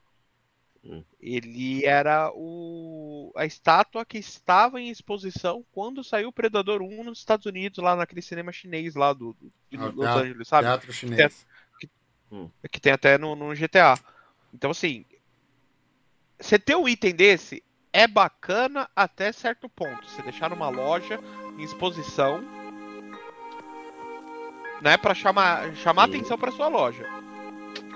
Só que o cara vendeu aquilo lá, porque ele vendeu a loja, aquilo foi junto. Vocês querem uma, curio- Agora isso daí deve, uma deve tá curiosidade? pó na janela de, na sala de alguém que deve ter morrido de covid. Uma curiosidade sobre o Predador, já que você puxou o assunto. O design do Predador original não era aquele. E os caras começaram a gravação do vídeo, eles tinham outro Predador. O Predador não era daquele jeito. Aquele Predador foi feito às pressas, rapidamente, né? É um dos motivos dele aparecer super pouco no filme. Porque o filme já estava quase todo gravado com outro Predador. Alguém não gostou do Predador, tiveram que fazer um outro design. um- foi feito super rápido, assim, duas semanas aparecendo com o design. Tanto que o design é assim, é, a- é, é Simples. a máscara, né? Uma roupona de borracha com umas escamas ali, né? Mas o filme já tava correndo, o Ar- o Schwarzenegger já tava lutando com outro predador quando saiu aquele. lá. É, e criaram uma. Assim, foi assim, a cagada que criaram os é, personagens de ficção científica mais icônicos do Ah, cinema. né? legal. Ó, Predador 1 eu gosto. Predador 2 é muito ruim, eu adoro. Predador 2 eu gosto pra caralho. Eu cara. adoro, eu Eu adoro. ali, Ele, é- ele com o Danny Anos Glover. 80, anos 90 tinha É, muito isso. eu né? de filme adoro. ruim que a gente Não. adora. Aquele filme é péssimo, mas eu adoro ele, eu adoro. Acho que eu gosto mais do que do primeiro e eu gosto muito do primeiro. E, e acabou, o né? jogo, O jogo, Acabou- o e jogo acabou, dele né? é fenomenal. A velho. franquia acabou ali e nunca mais teve nada que prestou de Predador, né? Acabou no Danny Glover. É, né? morreu. Danny morreu Glover matou os Predadores.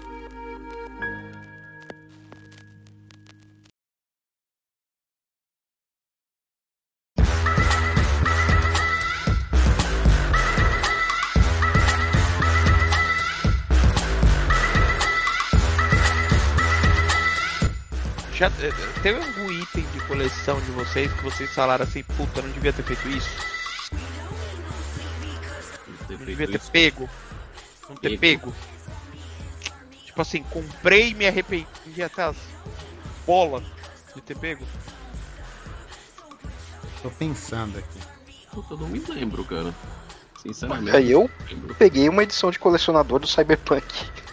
Mais outro hype. Não, aí você ganhou. né?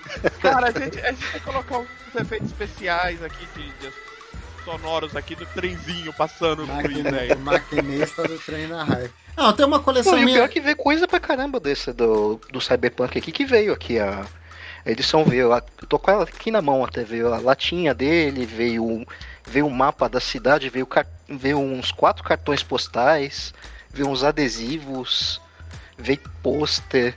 Assim, não faltou coisa, né? O que, no- o que faltou no jogo, pelo menos não faltou na, na edição de colecionador, né? Nas coisas aqui. Nos itens, né? Eu tenho uma. Se o jogo tivesse dado certo, ia ser uma puta de um, de um, de um item assim colecionável, né? eu tenho uma coleção que eu me arrependo de ter feito. Não é um arre- arrependimento pesado. Não me tira o sono, mas se eu soubesse o que ela ia se tornar, não teria feito. Que é há uns 5, 4 anos atrás, teve uma onda aí de, de lançamento de, de coleções de, de HQ, né? As edições especial da Panini, os arcos Aquelas de capa dura e É. lavada na. é, eu, na- eu, eu entrei nessa hype aí, né? Porque começou justamente com a da Marvel. E eu falei, porra, os caras vão lançar os arcos que eu lia, os arcos clássicos, legal. Né? Comecei a fazer, cheguei a completar uma dessas coleções.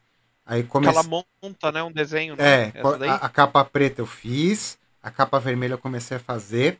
E comecei a fazer uma do Star Wars também. Só que me arrependi. Porque não veio os arcos que eu queria ler. Veio um monte de porcaria. Um monte de porcaria. Para cada arco legal, veio dois, três que não faz nada.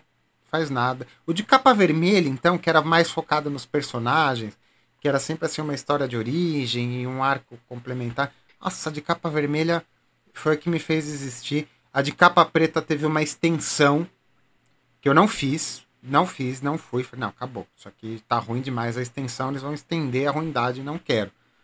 E a do Star Wars também veio muito ruim. E a qualidade era abaixo do que eles pretendiam. O desenho da lombada não funciona. Tá? Tem uma lombada completa que. Não gostei. Não gostei. Gastei uma grana imensa. Que começa 20 reais, termina 60. Então você tinha que fazer comprar dois, três livros por semana. Era uma nota pra chuchu. Me arrependi. Grana jogada no lixo. Não veio os arcos que eu queria ler. Tive que comprar algumas coisas paralelas. Não, não gostei. Essa daí me arrependi. Ah, entrei na hype da Panini e a Panini levou meu dinheiro e não, não, não cumpriu o É, a combinado. Panini fez isso com todo mundo, né? Tanto que... É, a Panini é especialista nisso. Ah, e depois, e depois veio a, a da DC, que não era da Panini, era da outra editora lá que me fugiu o nome. Mas também fiquei com medo. Por abril? Não, não, não. A, a- a editora inglesa que veio pro Brasil lá, Dark. Ah, tá. Dark Book lá, alguma coisa assim. Dark Side Books. né? Eu vou lembrar, vou lembrar o nome deles. Né? Mas eu fiquei, fiquei com medo, fiquei com medo, né? E nem tentei a da DC. Tem, tem coisas da DC que eu queria ler, mas falei, puta, vão me fazer comprar uma coleção enorme e vai ser a mesma coisa. Para cada livro bom vai vir dois bosta. Não fui atrás. Não, não, não fui atrás. Me arrependi. Essa é uma coleção. Podia estar com essa grana aí e ter comprado outros aerógrafos. Eu, eu me arrependo, por exemplo, de não ter feito algumas coisas. Por exemplo, uma coisa que que eu sei que assim, ia sair caro pra caralho, que foi o que me afastou na época, é aquela McLaren, sabe? Aquela que você montou, Bruno. Ah, aquela lá eu fiz três. Aquela lá não. Era, era legal, assim, pra um, pra um, pra um fã de Fórmula 1, pra um cenista. Era um negócio legal, mas não é muito diferente de você ter um kit da Tamiya, por exemplo. Acho que você tá até mais bem servido então, não- com os kits da Tamiya do que com aquele. Ah, não, sim, mas essa daí é uma que eu me arrependi de não ter feito porque, por, por gostar de Fórmula 1, entendeu? É, mas era muita grana e o kit é bem mais ou Era muita grana. O kit é bem mais ou menos, sabe? Eu lembro. É, depois que você falou que eu, que eu É. fiquei mais conformado de não ter feito, É, não, não, Porque- per- não perdeu muita coisa, não. Você compra um belo kit da Tamiya, enche de after, você vai ter o mesmo resultado ali, melhor ainda, uma experiência melhor. Eu lembro assim, ah, essas coleções de, de, de banca, né? Teve coisas boas, coleção de banca, mas também tucharam Ah, muita porcaria. de, de aviões de caça, aviões de caça, eu, eu curti muito. Eu lembro, Tanto que eu fiz ela depois que acabou. Eu lembro uma época que foi, muito, legal. foi muita moda. Eu, eu lidei um pouco com isso, mas indiretamente, porque eu trabalhava na área. Uma época que estava na moda lançar carrinho de rádio controle na banca. Aí eles fizeram uma primeira coleção que você montava um carro da Thunder Tiger. Thunder Tiger é uma marca clássica, uma marca antiga, uma marca honesta de carrinho. Era o Xara, não é? Você montava o Xara, o Citroën Xara. Era o carro de entrada, assim, era um carro assim que você ia comprar numa loja, ele novo, na época custava 700 reais, né? Esse é um preço baixo para um rádio controle, um modelismo profissional, vamos dizer assim. Mas você comprava na banca, ele saía caríssimo, só que era um carrinho bom. Era um carrinho de entrada, era o carrinho mais simples da Thunder Tiger, mas era uma coisa honesta. Você entregava para a pessoa, a pessoa montava, a pessoa ia ter um carrinho bom. Tem gente andando com aquele carrinho até hoje, tá? Mas depois veio cada lixo, umas marcas chinesas, uns carros que não funcionava de, de jeito nenhum, sabe? Foi um negócio, foi um negócio pesado, assim. Foi um, ouso dizer, eu trabalhava em lojas de modelismo na época, foi um golpe pro modelismo do controle, porque foi a porta de entrada para muita gente, mas quando era os carrinhos bacaninha da Thunder Tiger, as pessoas estavam tendo uma boa porta de entrada, pagando caríssimo, pagando 6 mil reais um carrinho de menos de mil. Só que depois que veio essas chinesadas esquisitas, e era caro também, era caro, era caro. Teve os barcos, Ah, né? é caro no Brasil, né? Teve os carros, os, os barcos, começou com, com, com barcos da da Amate. A Amate é a marca de modelismo mais antiga do mundo, é um negócio conceituadíssimo, caríssimo, né? Tem o Bismarck que eu montei, teve o Pérola Negra do filme, que também era da Amate, um kit legal. Mas também depois veio umas porcaria, veio um cisne branco brasileiro que é uma marca X aí, ninguém, ninguém nu- nu- nunca apareceu um daquela merda montado, né?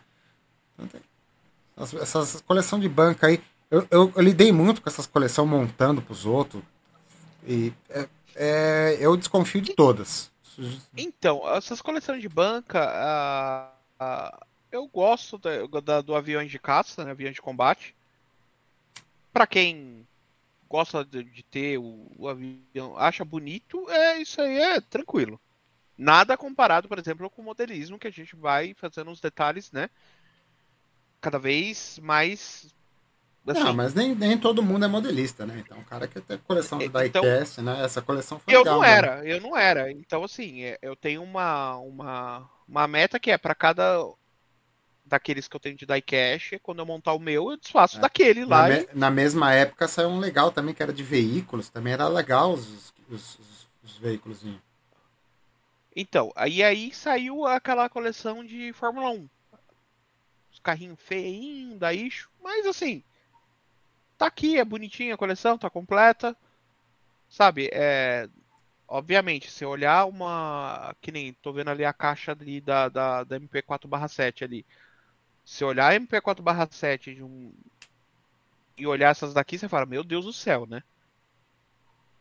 Que porra que o chinesada tava pensando quando fez esse, esse carrinho aqui.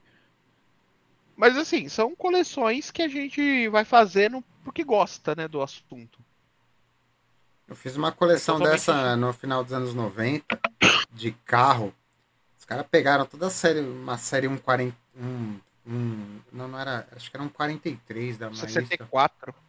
Não, não os carros grandes da Maisto, que era fricção. Mas miniaturas assim, devia estar encalhada Ah, na um mão. 43. Devia estar encalhado na 43. mão da Maestro e fizeram uma coleção Top Cars. Eu fiz ela completa. As miniaturas doei tudo, tá todo mundo.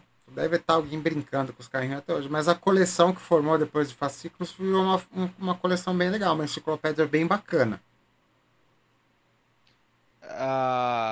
Eu- essas, o pior é que essas do, do Fórmula 1, quando também vinha aquelas revistas, assim, as revistas não acrescentavam em nada É, então, pra essa- quem gostava de Fórmula 1. Pra quem gostava de Fórmula 1, aquelas eh, revistas lá não acrescentavam absolutamente porra nenhuma. Acrescentava mais pra pra quem não conhecia, né? Mais algum arrependimento de coleção? Cara, pra não dizer que eu não me arrependo coisa assim, é, lá pela época do começo de 2010, 2011, 2012, eu me arrependo de não ter comprado muito jogo de Neo Geo. Por causa que... Não, é, por causa que Era caro. naquela época era, era relativamente acessível, não era o absurdo que é hoje. Aí, pô, aí, Tá quanto hoje um jogo mais ou menos? As Cara, jogo de Neo Geo hoje você vai. É, o jogo mais bosta é 500 pau. Jogo bosta. O King of Fighters Assim, é o- 2K, um meio. O King of Fighters ele é um jogo relativamente barato. Você pegar os primeiros, por quê? Por causa que ele tem tiragem alta. Ou é o...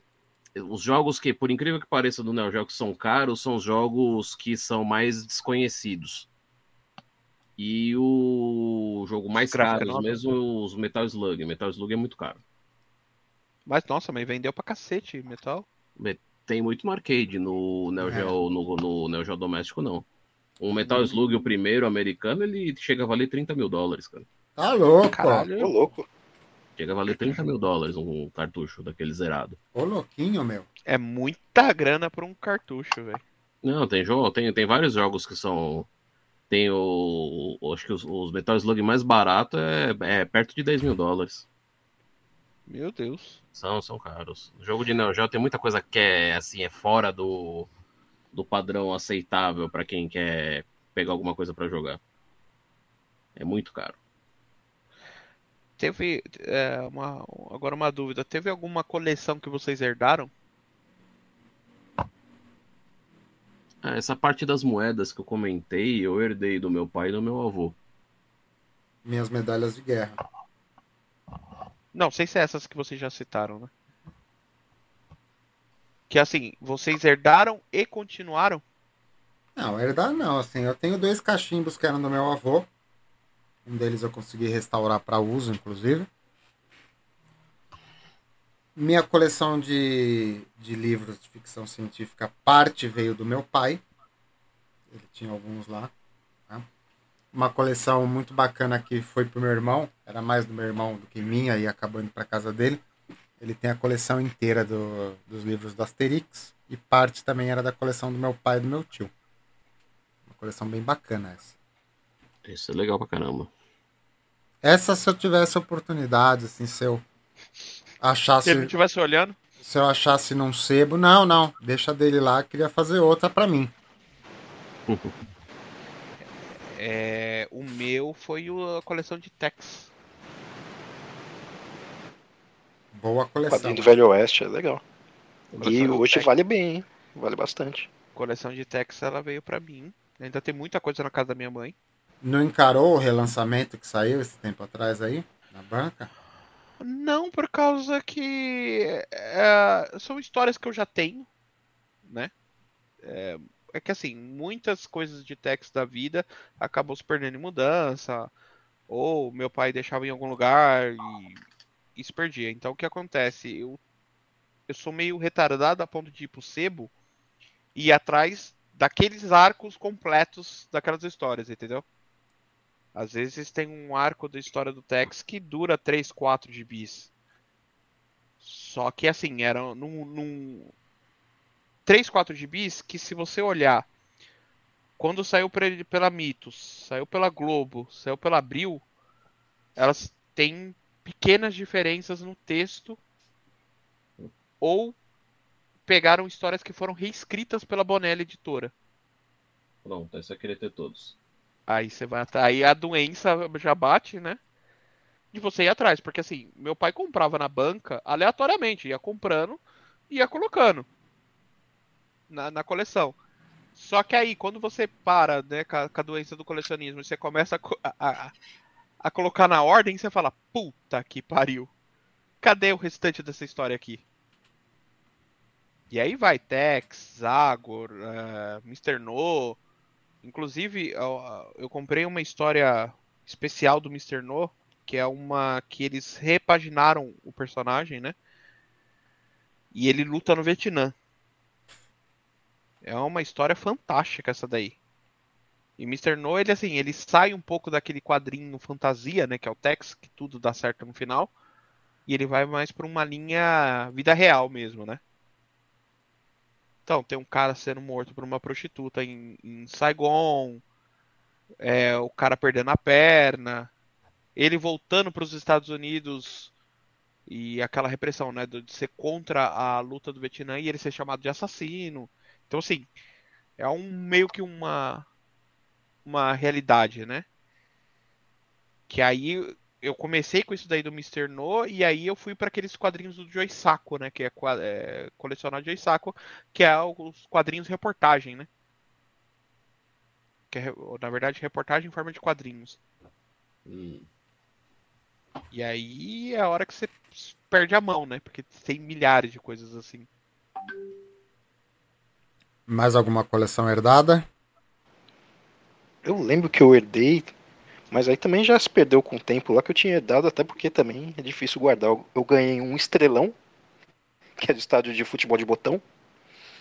E eu ganhei o, os times do Palmeiras, dos anos 70, da Portuguesa e acho que do Cruzeiro que era ainda um, era diferente ainda que os mais novos jogos de botão vinha só o, o símbolo do clube em cima, né? Uhum. Esses aí vinham as fotos dos jogadores, né? Tinha foto do Leão, do Luiz Pereira, de todos esses aí. Nossa, isso daí vale uma grana hoje em dia. Mas isso daí se acabou com o tempo também, né? Que... Não, você acaba com Ou o tempo. Fui mudando de casa e uma casa acabou molhando, zoou o estádio. E aquele estrelão foi perdendo papelão, os botões. Né? Papelão duro, não era? Era. Eu lembrei de uma coleção aqui que eu não herdei, que ela se perdeu, mas eu curti bastante. Uma coleção do meu pai, que tinha uma coleção de revistas MED dos anos 70. Nossa. Mas, mas ficava, ficava na casa da minha avó, deu, deu traça, né? Que era feito naquele papel jornal fininho. Né? Traçadora. Nossa, aquilo ali deu uma traça. Minha avó jogou tudo fora, mas eu li todos. Eu, eu ia na casa da minha avó e tinha para mim, a sessão do, do, do, a revista média mais clássica, né? Do colunista mais clássico, que é o Sérgio Aragonês, né? E tinha a edição clássica Sérgio Aragonês vê os modelistas. Nossa, como os, os, modelistas dos anos 70 sofriam dos mesmos problemas da gente. Mão grudada de cola, empregada uhum. quebrando a coleção, a mão grudada de cola deles devia ser até mais tensa do que a nossa, né? Família... cola industrial. Família, família, família, família jantando na, na, na, sala e o cara montando o avião na, na mesa. É, problemas. É, é, muito atual aquela vez. Precisava achar aquilo lá. A internet deve ter em algum lugar. Sérgio Aragonês, sou muito fã. Gosto muito.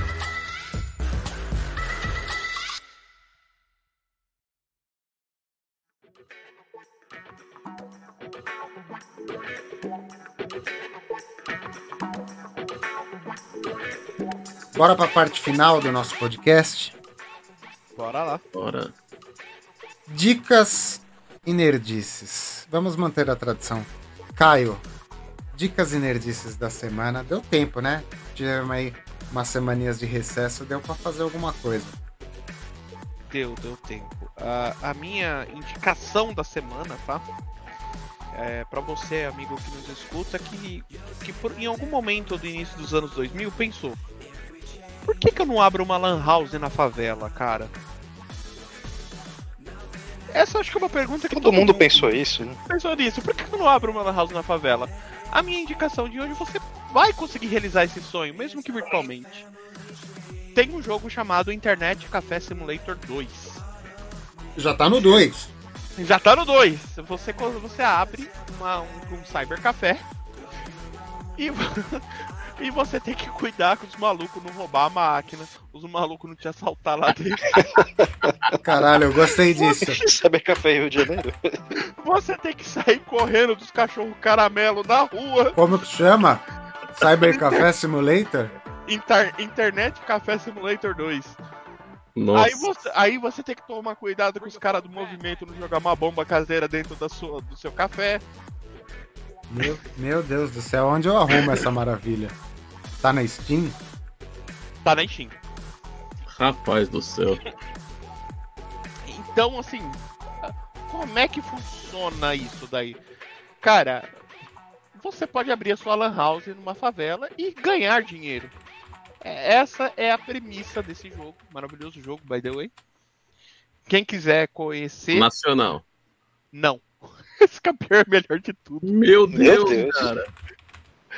Ah, você sai no braço, cara. Tem uns, aí vem uns caras que não tem onde morar, os, os mendigos lá, vem querer comida na porta do seu café.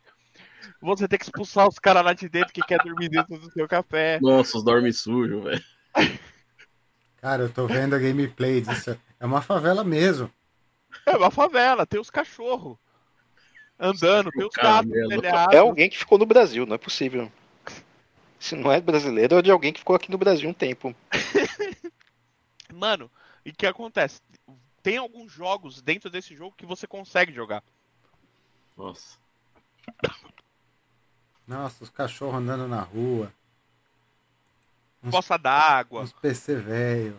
Uns PC velho, aí tem uns caras vindo roubar o seu PC, você tem que brigar com os caras, lutar com os caras dentro do banheiro, tirar os Não, é legal que você entra banheiro. achar o, um vídeo do negócio assim, o primeiro que vem, explodir a lan house concorrente. é o primeiro vídeo que vem, você já fala, mano, eu gostei disso.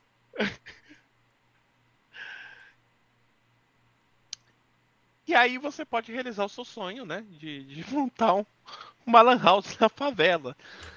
Você tem que tomar cuidado dos caras não, não roubar, você coloca câmera de segurança. Você coloca. Agora essa versão nova parece que você coloca DJ. E eu vi que a comunidade aqui no Brasil, pra variar, a comunidade aqui no Brasil colocou pra você importar suas músicas. Então, ou seja, você consegue colocar um funkão pesado rolando dentro do café. Nossa. O Bruno ele tá muito quieto, cara. Ele já deve estar comprando Eu tô o jogo. comprando. Tô, tô aqui, né? Já, já tá fazendo download já. Olha, não brinca não, que assim, ele pode estar fazendo. da- é, Ele pode estar consultando o código do paralelo do, do jogo. A versão sem fins lucrativos. A versão sem fins lucrativos. Não brinca não que isso pode estar acontecendo nesse momento. Eu não vou falar que eu tô fazendo isso porque eu tô gravando. Melhor, né? Tô comprando na Steam, viu? Ó, tô comprando, ó. Tô passando o cartão. Aham. Cara, que fantástico. Isso aí é melhor do que o PC Builder Simulator. Não, aquilo é o Builder Simulator é Uns, uns dálmata velho passando na rua. dálmata. Isso não existe, velho. Que fantástico. É a melhor dica desse podcast até hoje. Eu, certeza. eu, eu disse que ia superar o Zombie Nation, cara. Eu disse. Cara, e é novinho. O negócio foi lançado no dia 7 de janeiro. Não tem nem descrição. Não tem nem descrição. Tá aqui, ó. Quem quiser comprar, ó, o 2 tá R$ 37,90. Se quiser o bundle, comprar o 1 junto, Tá 47? 47. Eu preciso ver qual que é o, o plot do primeiro. Cara, que fantástico isso. O primeiro eu tô vendo aqui uma foto do cara dando um taco de beisebol no mendigo também. Eu acho que o plot é bem parecido. Não, e tem um aqui que assim, ó, é, se você olhar na internet, tem um vídeo aqui do youtuber brasileiro dizendo: Fui roubado e perdi tudo. Internet Café Simulator 2. Nossa. Na descrição do jogo tá dizendo que é o melhor jogo de simulação de cybercafé que existe. Porque só deve existir ele, né? velho? vamos, vamos lá. É Eu o melhor. falar isso, né, mas... É o melhor. Aí o que acontece? Você sai com o dinheiro do Cybercafé pra ir pra casa, você pode ser assaltado pelos pelos pelos noia do, do bairro, entendeu? Por sinal, Aí você tem que tem- correr pela sua vida. tem cada simulador aqui, tem um simulador Streamer Life Simulator. É, você simula que é um youtuber. E a, Legal gente, você- e a gente achando que o patinco do Luiz era o pior que podia aparecer por aqui. né? Não, legal vai ser você de streamando como um simulador de streamer, né? Eu sei que tem simulador de youtuber. Também tem, além do de streamer, tem de youtuber, tem de. De Big Brother também. Nossa, simulador de Big Brother, gente. Que fantástico. Eu tô apaixonado. Tá vendo porque. é, Mas. tá vendo porque os ETs pararam de falar com a gente? Por causa dessas coisas, né? Por causa dessas merda, velho. Hum. É, mas essa é a minha dica, né? É, ser, ser dono de uma lan house na favela. Tem uns cachorros passando por ali, olha os cachorros caramelo passando do lado. Ah, e você expulsando os mendigos de dentro do Cybercafé por causa que eles vão mijar lá dentro. Não, foda você ver assim as imagens, o bagulho tudo zoado, banheiro sujo. o bagulho é muito podre, velho. eu vou fazer uma pergunta. Tem o tio Jorge? Só, Deve, deve, só deve ter o tio Jorge aí. NPC, tio Jorge. Não, no caso você é o dono, então você é o tio Jorge, né? Pode ser. Acho que Pode dá pra ser. fazer, né? Nome do personagem, tio Jorge. Tio Jorge, aí fodeu. Que Aí fantástico. fodeu. Que fantástico. E a gente perdendo tempo com modelismo, olha aí, ó. Perfeito, é. Podia estar ganhando dinheiro no- dos bobos aí na vida fazendo simulador de lan house na favela aí, ó. Coisa maravilhosa. Essa é a sua nerdice e sua recomendação. É, minha nerdice recomendação da Fan- semana. Fantástico. Você tá de parabéns, viu? Você tá... Depois dessa, eu não sei nem se eu, vou, se eu vou fazer a minha. Já foi suficiente. Já, é já. difícil até competir com essa daí. Que- Não tem como chegar hoje. perto. Eu tô- É, a gente com um tempinho consegue fazer umas boas pesquisas, né, da- do que pode apresentar pro... Com o tempinho. Você tá sem fazer nada faz tempo, né? Uma porra dessa. Vai ser a primeira, vai ser a primeira gameplay do nosso canal, vai ser jogando. o Cyber Café. Ai, maravilhoso. Dicas e nerdices, Vini. Cara, minha dica e nerdice hoje é pra quem tem Xbox. Aquela, aquela diquinha que eu dei hoje da de tarde pra vocês. Cara, tem o esquema agora pra poder instalar o RetroArch sem precisar de conta de desenvolvedor na Xbox Live. Então dá pra você usar seu Xbox One, Xbox Series, que for, você pode jogar desde o Atari até PlayStation 2 no nele, com qualidade. E detalhe, sem fazer pirataria, por causa que o RetroArch ele faz parte da, da loja da, da, da Xbox Live e da Microsoft. O aplicativo, né? O aplicativo. Os, os emuladores. Não, os emuladores também não são, isso também não é pirataria. O que você tem que tomar cuidado é de ter uma cópia original do jogo que você vai colocar lá dentro. É, eu vou ter uma é o único cópia original. pessoa, né? É, eu Eu vou tenho. ter uma cópia original do jogo do PS2. Eu acho que eu nunca vi um jogo original do PS2 na minha eu vida. tenho, eu tenho 60 mil jogos no meu, no meu retro game, eu tenho todos eles em cópia original.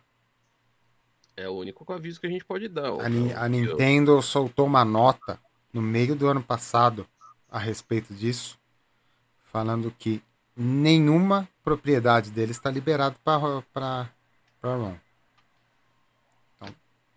Não, liberado, a questão não é nem liberar. Eles não têm que liberar nada. Você quer- tem, Você quer jogar Mario Bros de 8 bits, você tem que ter a cópia original, se você tem a cópia original, acabou. né? Nem que seja lá do. Eles não têm, eles não têm que falar nada. Eles ainda vendem. Eles não, A não, Nintendo, não a Nintendo nada. não tem que. A Nintendo ela tem que ficar quietinha no canto dela e, e, e agradecer os- a base fanboy dela, porque Tirando isso, meu amigo. hum, ela tá fodida.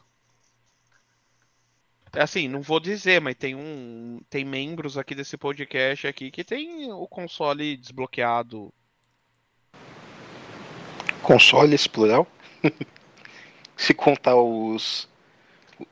Os mini aí, né, os de mão. ah, coisa, coisa Ver- versão sem fins lucrativos. É. É, como é que o pessoal chamava antes? É Abandonware? Abandonware. Isso não existe mais. Águas passadas. O pessoal tá recolhendo tudo isso agora. Luiz Maquinista Maliano. Dicas e recomendações. O Mas depois nerd- dessa do Caio fica até difícil falar alguma coisa aí, É mas... verdade, viu? Assim, a minha nerdice e dica fica pela série que eu tava assistindo aqui do, do Gavião Arqueiro, que eu achei que pelo menos dessas que a Disney fez é, é a que ficou melhorzinha, assim. Não ficou fora do tom, tipo o do WandaVision, lá que você praticamente dorme, de nove episódios você dorme em oito. Não gostei. Não gostei do WandaVision. Gostei do Loki, mais ou menos. Acho o ator do Loki muito bom, ele carrega bem. Não gostei do do, do, Gavi- do, do, do Falcão e Soldado Invernal. Achei sem sentido nenhum aquela série. Vamos ver agora. É, foi mais pra apresentar, não, o, o, o novo Capitão América, né?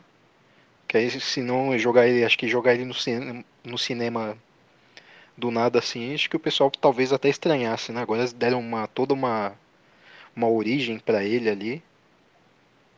Fizeram toda uma apresentação, acho que foi serviu mais para isso, né, essa do do Falcão, né? o novo Capitão América. Já essa do Gavião achei que ficou legal, mas é como é um personagem que não tem poderes, né?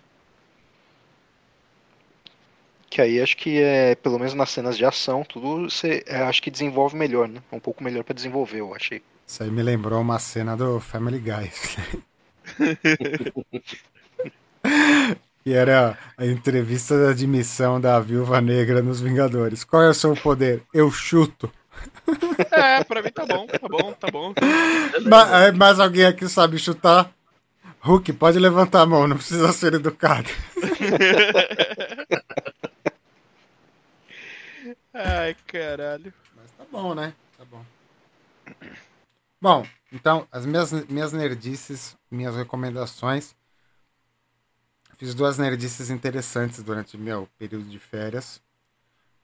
Primeira nerdice interessante que eu fiz, uh, eu fiz um teste real, de fato, prático, do cloud game da Microsoft. Né? Eu vivi três semanas dependendo do cloud game e fiz questão de testar ele em situações adversas. Eu viajei, né? Viajei de férias, fui lá para Aracaju, terra da minha sogra. Fiz questão de jogar cloud game no celular, esperando o voo, na casa da sogra, no 4G, no Wi-Fi. E a conexão foi boa?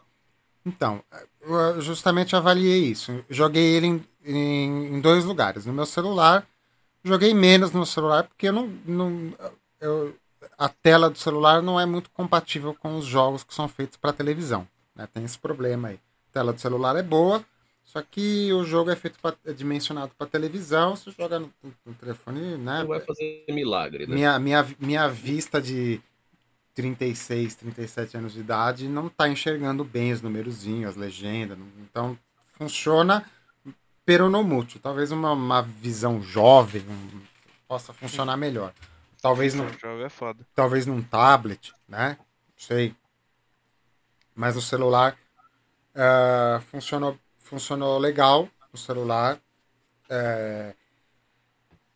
Só que varia muito com a conexão. Então, assim, jogar no 4G não é uma boa experiência.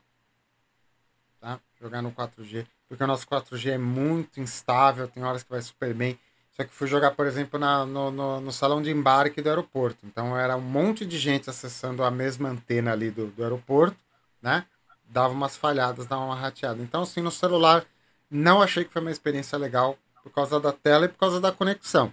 Né? Então, assim, conexão você resolve, vai vir o 5G, ou você tá no Wi-Fi fudido, aí resolve. Mas testei também no notebook. Eu tenho um notebook que não é ruim, tem um notebook hoje que é bom, um Pentium um Core i5 de nona geração. É um bom notebook para trabalho, só que é um notebook que não tem GPU. A GPU é integrada, né? É, um, é uma, uma... Aquela coisa para inglês ver, né? É, é um, um notebook de, de serviço para acessar a internet e mexer em planilha. Mas é um notebook bom, tá novinho, com HD novo. Nele a experiência foi melhor. Mas o que, o que deu, deu problema é o seguinte: não estava jogando em São Paulo, estava jogando no Nordeste. O ping foi muito elevado, né? a latência é muito elevada. Então eu tinha uma internet boa na casa da minha sogra, que minha cunhada mexe com TI, mexe com internet. Então tinha lá os meus 200, 300 mega de, de banda larga, mas a latência era muito grande. Tá? A latência atrapalha nessas horas, porque a imagem chegava super bem, mas a latência atrapalha você levar as coisas para lá e as coisas voltar. Então, é um problema que precisa ser resolvido. Né? Não sei onde está a farm da Microsoft no Brasil. Eu sei que tem uma farm aqui. A gente tem acesso à farm americana também. A gente tem acesso aos jogos em em língua inglesa e alguns jogos que não estão na nossa biblioteca. Mas, assim, eu consegui jogar bastante coisa, mas algumas coisas não foram praticáveis, mesmo com pouco lag, com um FPS alto, mas a, o ping e a latência atrapalhavam. Então juntava assim, do, tinha, tinha dois problemas de, de, de bootleg no jogo, que não era do jogo em si. tinha o bootleg do controle, né? O, o, o controle Bluetooth é diferente de um controle é, 2.4, que é os controles de console, por exemplo, que a comunicação é mais rápida. Quando você tem um controle Bluetooth, ele passa pelo Bluetooth, o software passa para o Windows, o Windows interpreta, passa para o browser, aí o browser pega a informação, manda lá para lá e tem a resposta. Essa resposta tá lenta e a latência também do jogo fora de São Paulo, aqui em São Paulo funcionou melhor, fora de São Paulo deu, deu uma atrapalhada. Então, assim, eu consegui jogar muito bem jogos indies, jogos cabeça, jogos puzzle. O, o Halo Infinity quase que não dava para jogar. Tinha horas que rodava melhor, tinha horas que se apertava o gatilho, contava um segundo, dava um tiro. Isso para um FPS de, de frame, frame rate alto, né? um FPS de, de, de, de 60, 60 frames, 120 frames, né? Essa latência é uma eternidade. Até se o tiro sair, você já tomou dois. Entendeu? E eu tô falando de jogo de, de, jogo campanha campanha solo, não é? Não tô falando não tô falando de campanha multiplayer. Se você jogar multiplayer aqueles virgão que joga o dia inteiro, né? Você não vai conseguir. Você tá lascado. Você não vai conseguir dar. Não, isso aí esquece. Não vai conseguir dar um tiro, né? Os cara, Talvez quando chegar o 5G, né? Melhor o cara, o cara jogando com, com, com com o, jo o jogo instalado, com, com RTX, com reflex, com mouse bom, não sei o que. Se você pegar esse cara para enfrentar, você não vai conseguir jogar. Então foi é, Minha esperança é essa. É. Então, assim, para algumas coisas funcionou super bem.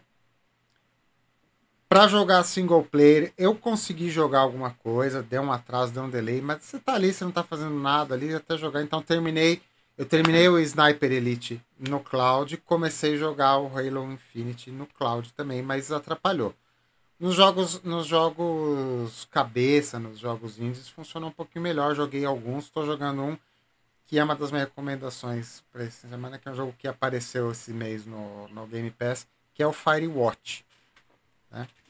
Ele não, ah, ele não é exatamente o que eu esperava, mas o que ele é me surpreendeu e é um jogo legal. É um jogo, um jogo de, de, de mistério, com, com uns plot twists, né? Mas assim, eu esperava que ia ser um jogo de combate a incêndio na floresta. Eu, tudo que você menos faz é combater incêndio na floresta, né? Não é um, um bombeiro simulator. Mas o jogo é legal e é o tipo de jogo que funciona bem no cloud aí, dá pra você passar seu tempo. Agora, se você precisar de um jogo de resposta rápida, talvez você se frustre no cloud. E também, outra nerdice que eu aproveitei nas férias aí, né?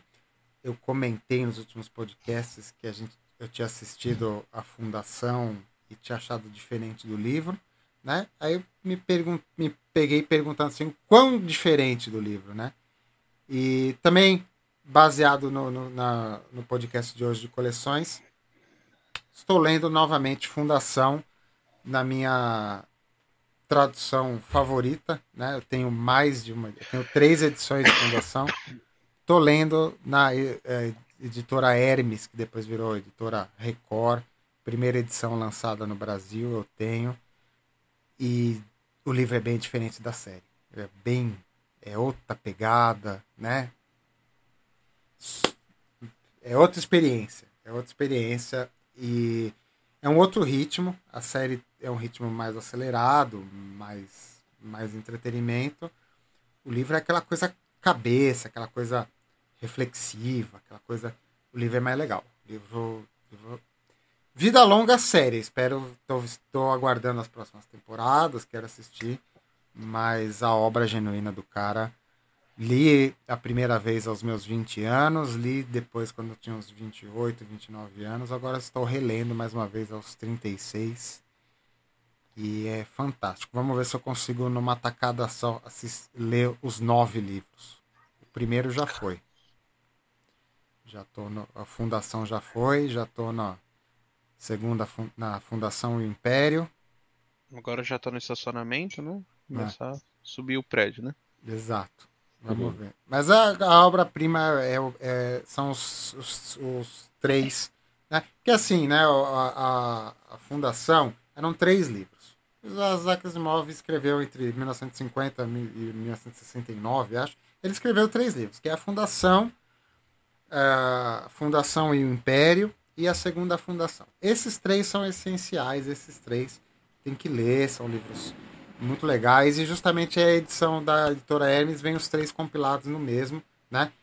É, são os, os, os outros eu, ele já escreveu por pressão dos editores. Ele mesmo fala.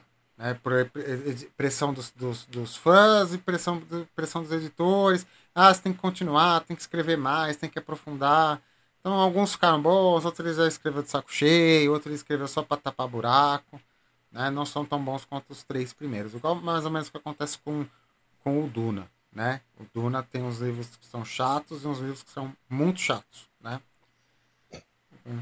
E eu, e eu gosto de. Eu gosto de ler. As, eu, eu tenho as edições novas, mas eu não gosto das edições novas. Porque as edições novas fazem um negócio que me incomoda em algumas traduções. Que a gente tem, eu tenho pego muito nessas editoras novas que, que mexem com as ficções científicas das, das grandes eras, eras de ouro, era de prata, era de bronze, que eles tentam readequar o texto. Sabe? Então, você pega um, um, livro do Asimov, o cara tem um celular na mão. Então, ele se comunica com o celular. Não era celular, era intercomunicador de micro-ondas, entendeu? Era o nome que ele deu, é o nome que tem que estar tá lá no livro. Então, eu, eu acho um erro, assim. Eles tentam trazer a obra para o século XXI. Não é para trazer, é para ler a obra original, rir das coisas que eles erraram feio, né? As TV tudo de tubo na, na no, no futuro mas, tá, mas é para admirar as coisas que acerta, não é para consertar texto. Então eu prefiro eu prefiro os textos originais. Eu tenho... É, eu acho muito errado isso aí, tentar consertar a obra, mexer na obra. É, e mexe muito, mexe muito. Outro dia peguei aí uma versão nova de um Blade Runner, detestei, detestei. Eu acho que as obras é, não, não devem ser mexidas. Então eu gosto de ler. Eu tenho alguns textos originais, mas o meu inglês não é tão bom. Então, apesar de eu já ter lido alguns Asimovs no original, é, a leitura fica um pouco pesada para mim, porque meu inglês não é tão fluente. Consigo, mas não é uma coisa das mais agradáveis. Então, para mim, a melhor experiência é pegar as traduções que foram feitas na época do livro, anos 60, anos 70, e é o foco, inclusive, da minha coleção. Foi minha nerdice aí, minha recomendação. Né? Mas tem, quem quiser ler Fundação, tem a editora é, Aleph, tem todos os, os livros. Só que fizeram separado, não, compen, não condensaram mais os livros num só.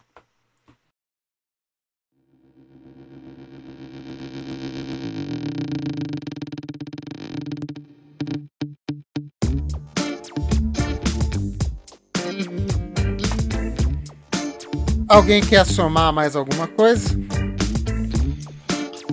Não, acho que. Podemos dormir então? indicação do café foi o suficiente. Não, tá eu não vou dormir porque eu vou jogar essa merda porque já baixou. Nossa. Vamos dormir, pessoal? Bora lá. Um abraço a todos. Até o próximo podcast. Falou.